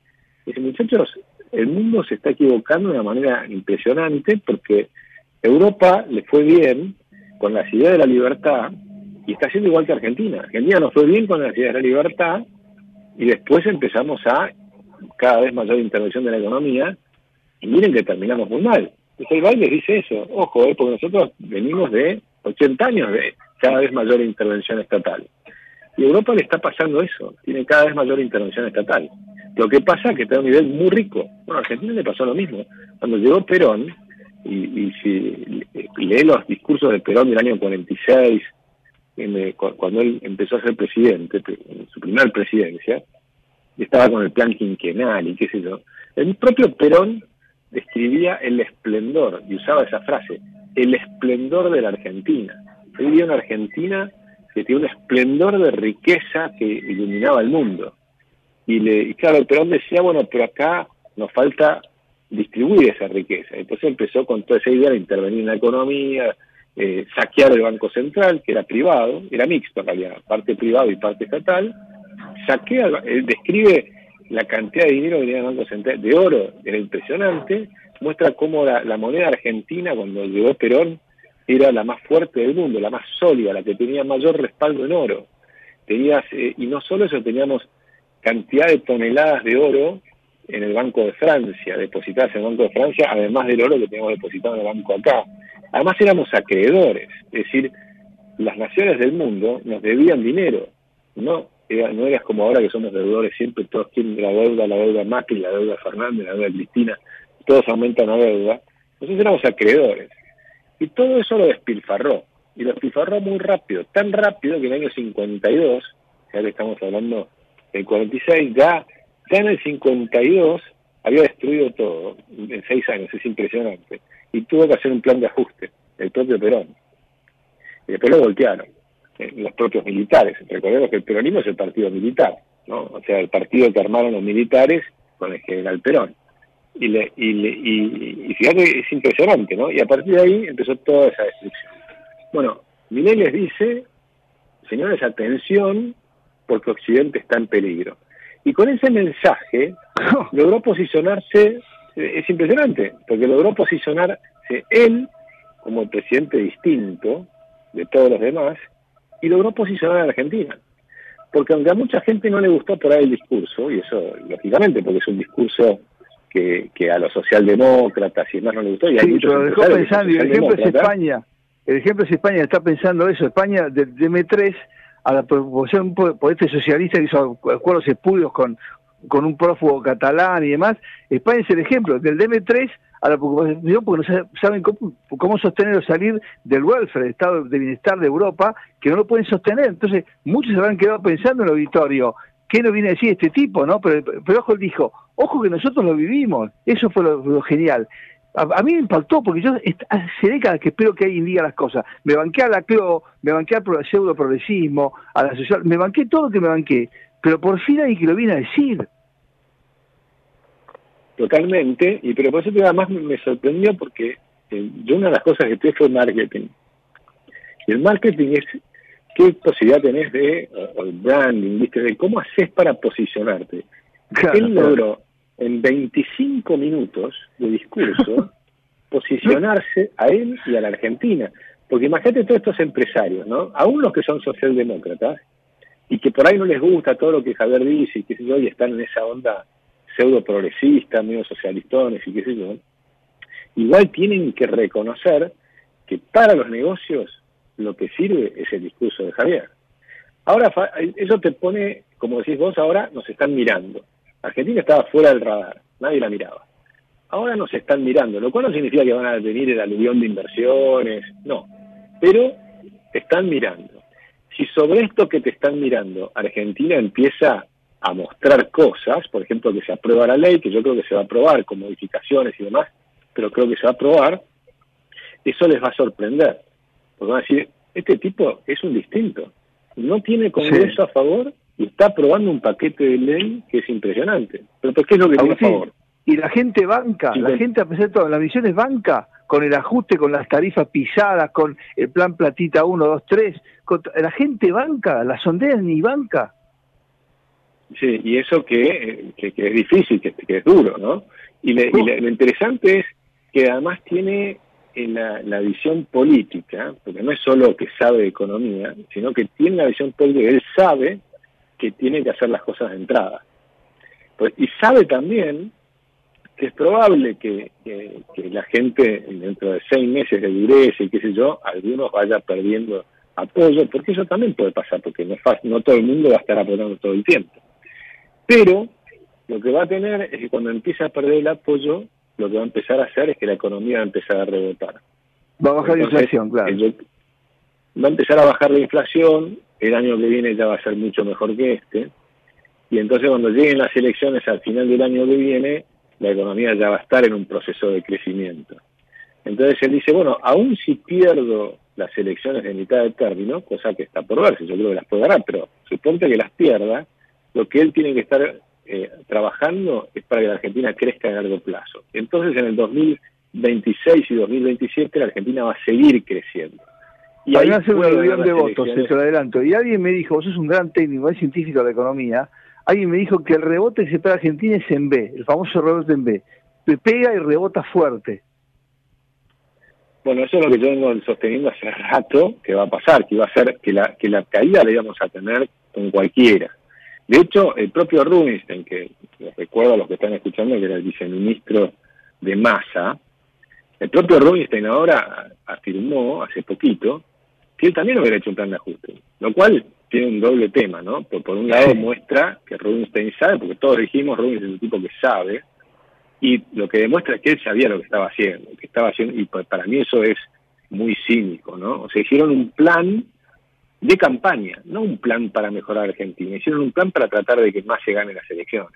Y fue un desastre, y lo que dejaron es este desastre actual que está corrigiendo, empezando a corregir en Javier Milei.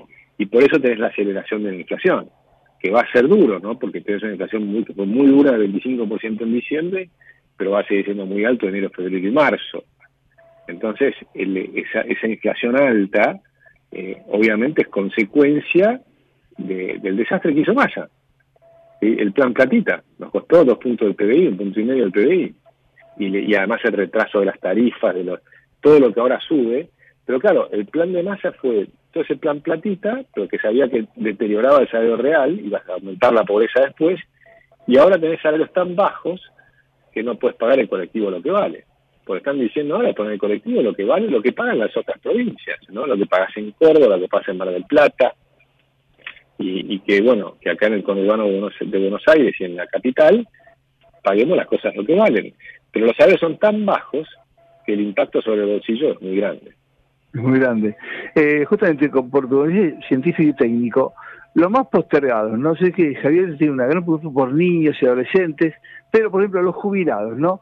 Eh, los que están sin trabajo, los que están en los planes, a esos como, mientras que se da la, baja de la inflación, el crecimiento, la oferta de trabajo, mucha gente no está capacitada para trabajar, otro, tema, ¿cómo, cómo recompones a los más a los más postergados? Ahí vemos idiomas sin prestación en, el sistema de, medicina está quebrado, el sistema provisional quebrado. ¿Cómo haces con los que están más abajo, mientras tanto? Bueno, va a ser complicado. Él lo que siempre ha dicho es que la única que tiene la chequera disponible es la ministra de Capital Humano. O sea que, digamos, las personas que están en lugares más débiles son las que pueden tener alguna ayuda. Lo que no puedes ayudar es a los sectores medios. Los sectores medios eh, son la mayor parte de la población. Entonces, ¿quién nos ayuda? Porque ese, hay una falsedad que la gente cree, no, pero le saco a los ricos y entonces con eso alcanza. No es así. Primero porque los ricos les han puesto tantas trabas y tantos impuestos que se fueron. Por ejemplo, eh, ayer, o anteayer, perdón, había un empresario que invierte en empresas pymes y qué sé yo, en el Congreso, Enrique Dúo, y dice, nosotros invertimos en 50 pymes. Invertimos en 50 pymes de alto riesgo, las innovadoras, las que están creando cosas nuevas. En Argentina se están desarrollando, por ejemplo, pymes que están eh, combatiendo el cáncer de nuevas maneras, con temas genéticos, hay, hay temas satelitales, hay una cantidad de temas de innovación tecnológica impresionante. Como son de alto riesgo, porque son cosas nuevas que no sabes si van a funcionar o no, invierten en 50, cosa que haya dos que triunfen, una, dos, tres. El resto va a fracasar, pero las que triunfen van a hacer cosas impresionantes. ¿Sabes cuál es el problema? Las 50, ninguna de esas está registrada en Argentina. Están todas registradas o en Estados Unidos o en Europa o alguna en Brasil. Entonces, y la pregunta es ¿por qué? Y obviamente la respuesta es porque tenés trabas de todo tipo. Porque si tenés, si, si tenés que, eh, si exportás algo, tenés que liquidar los, los, los dólares y te devuelven pesos. Y después tenés que importar algo para seguir produciendo, que es lo que pasa desde todo este último año que fue un desastre, entonces esos pesos tenés que, eh, tenés que convertirlos en dólares de nuevo y el Banco Central no te los vende. Y ahí surge toda esta, esta deuda con los importadores. Entonces, fíjate, exportan, te obligan a liquidar en pesos, te dan pesos en vez de dólares, los dólares se los queda el central, y cuando vos le pedís para importar los insumos que necesitas para producir, el central no te los vende. Entonces te queda la deuda.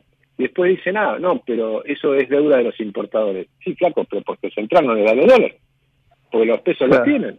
Entonces, este, es toda una cadena, pero eso es uno de miles de cosas y trabas que tienen las pymes, los problemas del trabajo, el costo laboral, porque el salario es bajo, pero el costo laboral es alto.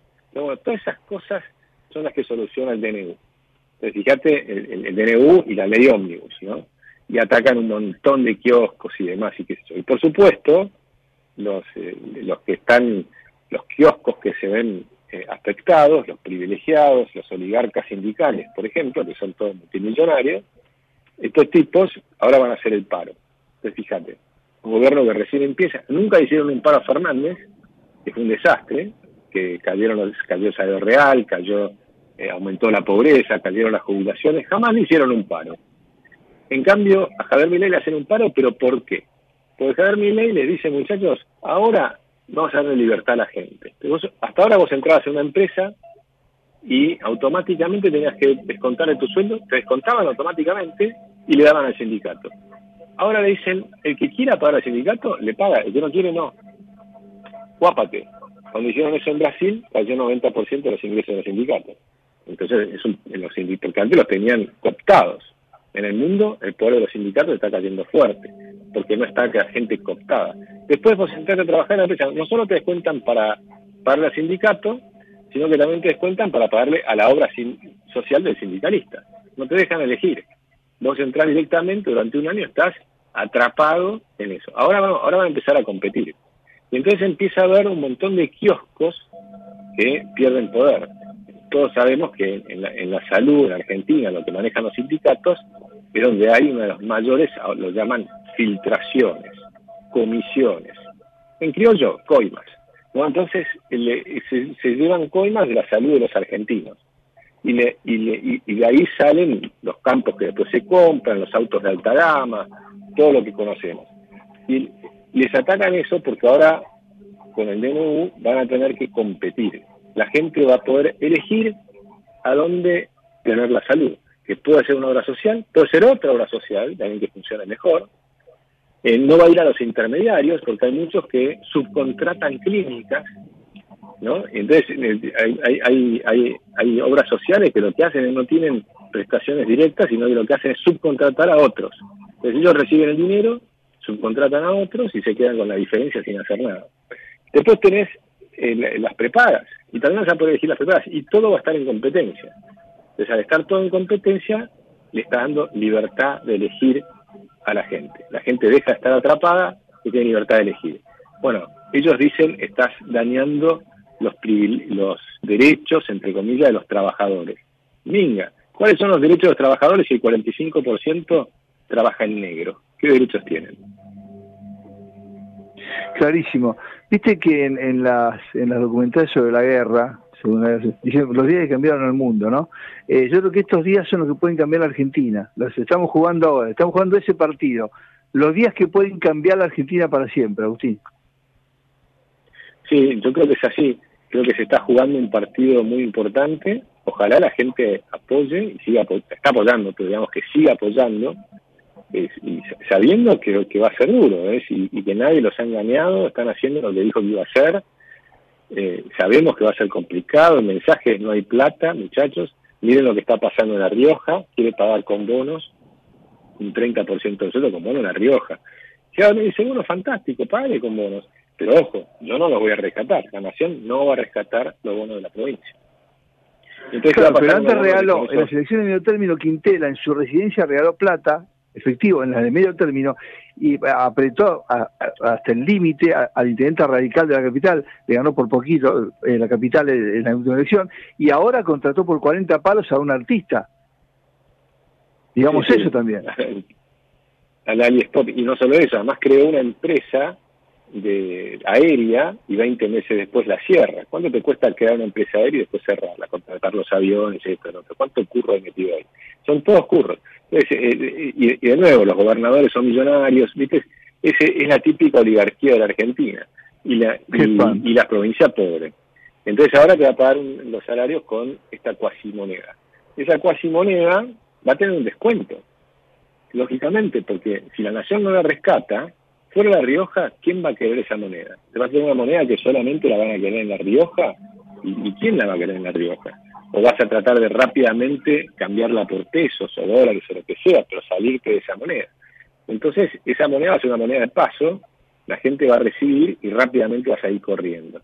Y los que van a hacer plata van a ser los que compren esa en la segunda opción, a los que nadie quiere esa moneda, algunos van a decir, bueno, che, pero esto yo tengo acuerdo con el gobernador, no sé qué, a mí me va a pagar al año, no sé cuánto tiempo va a tener para, eh, hay que ver cuánto, qué plazo les ponen, todavía falta ver las condiciones de emisión y qué sé yo, qué tasa de interés, ajusta por ser, cómo la hacen, no sé, hay que ver qué es lo que hacen, ¿no? Cuando terminen de, de, pulir el proyecto. Pero sea como sea, va a ser un negocio para pocos y, va a ser este va a ser una caída del salario real para los empleados públicos de, La Rioja.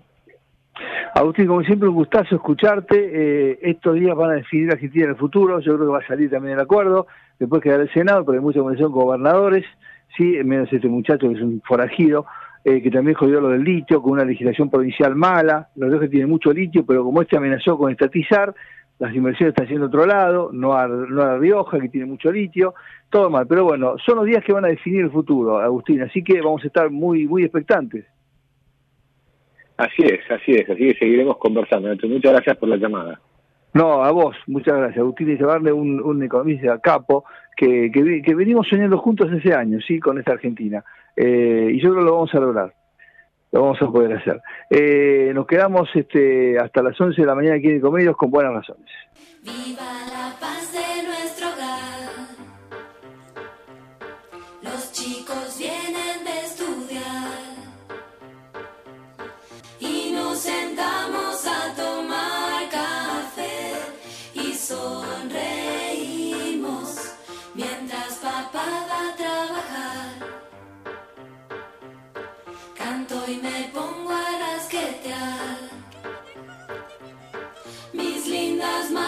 ya no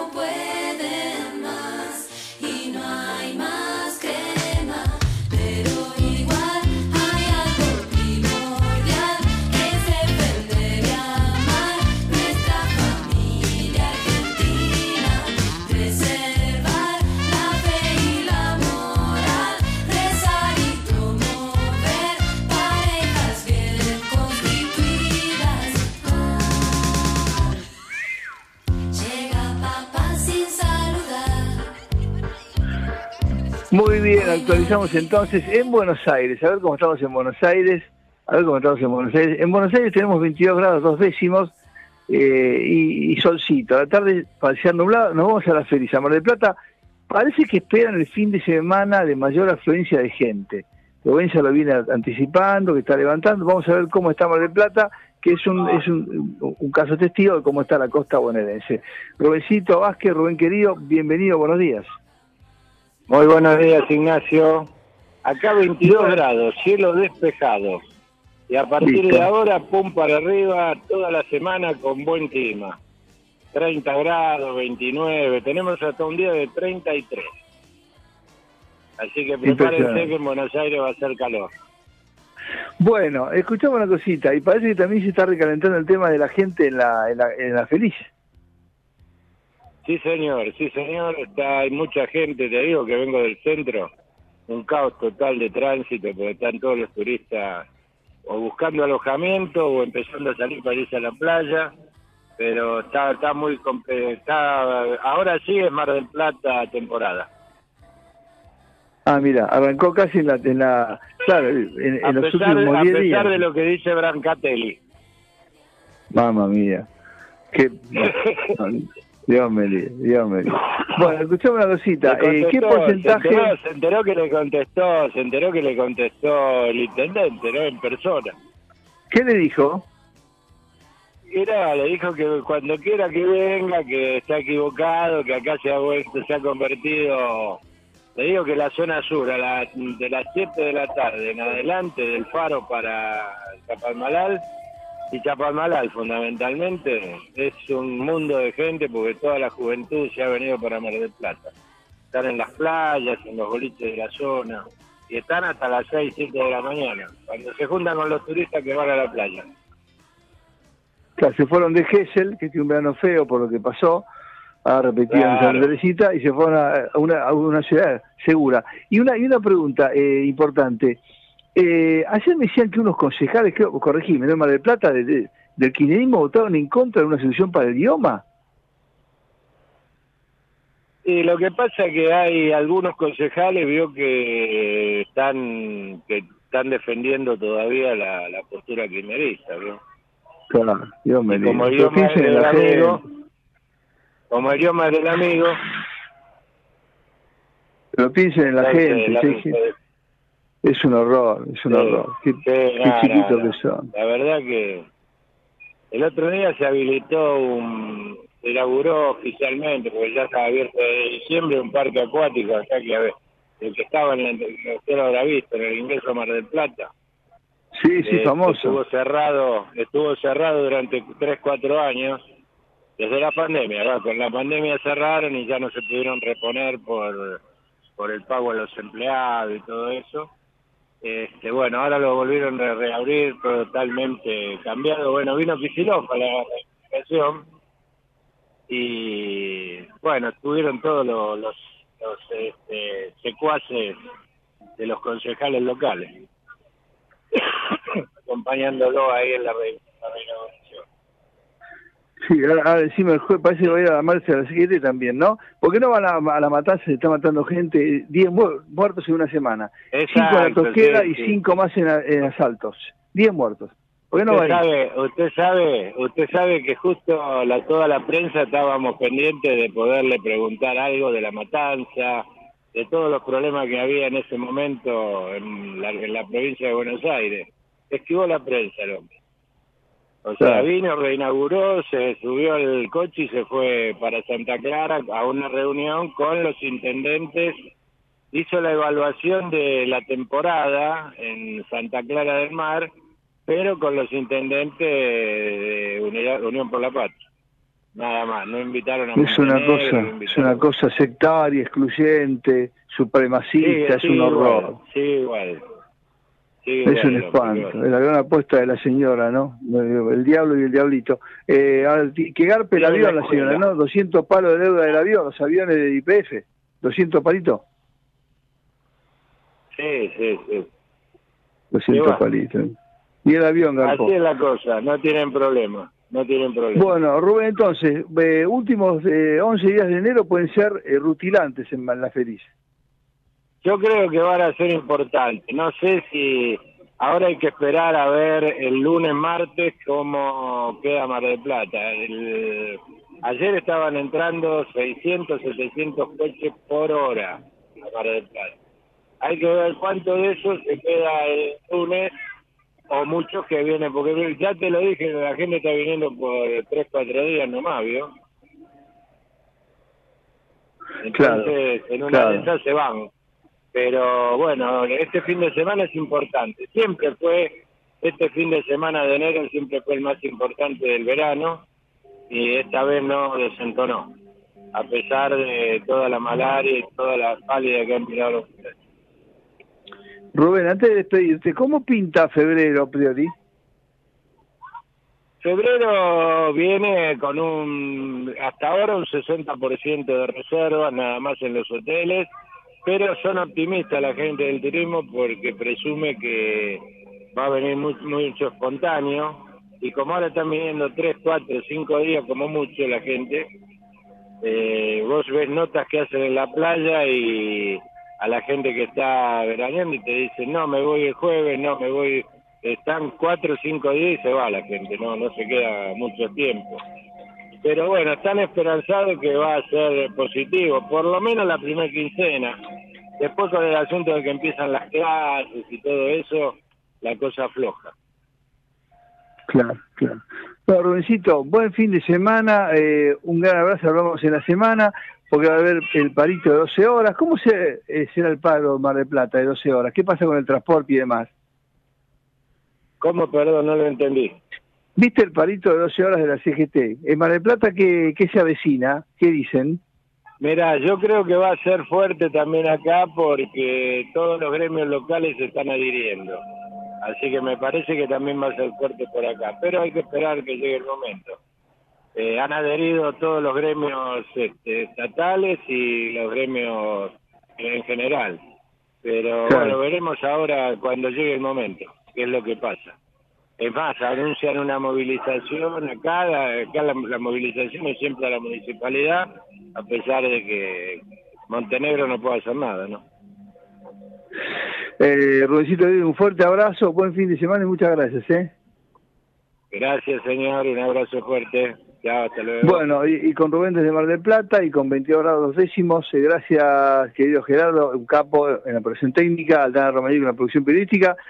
Nos despedimos, gracias por la compañía, Dios mediante la Virgen, el próximo sábado nos reencontramos a las 9 de la mañana en Comedios con buenas razones, buen fin de semana. Chao. Encontrá en Zaraco los precios de octubre y en cuotas. Entrá a zaraco.com o llama al 4902-2222 o al 4393-1000. Consulta siempre a tu médico oculista. Zaraco es garantía de calidad.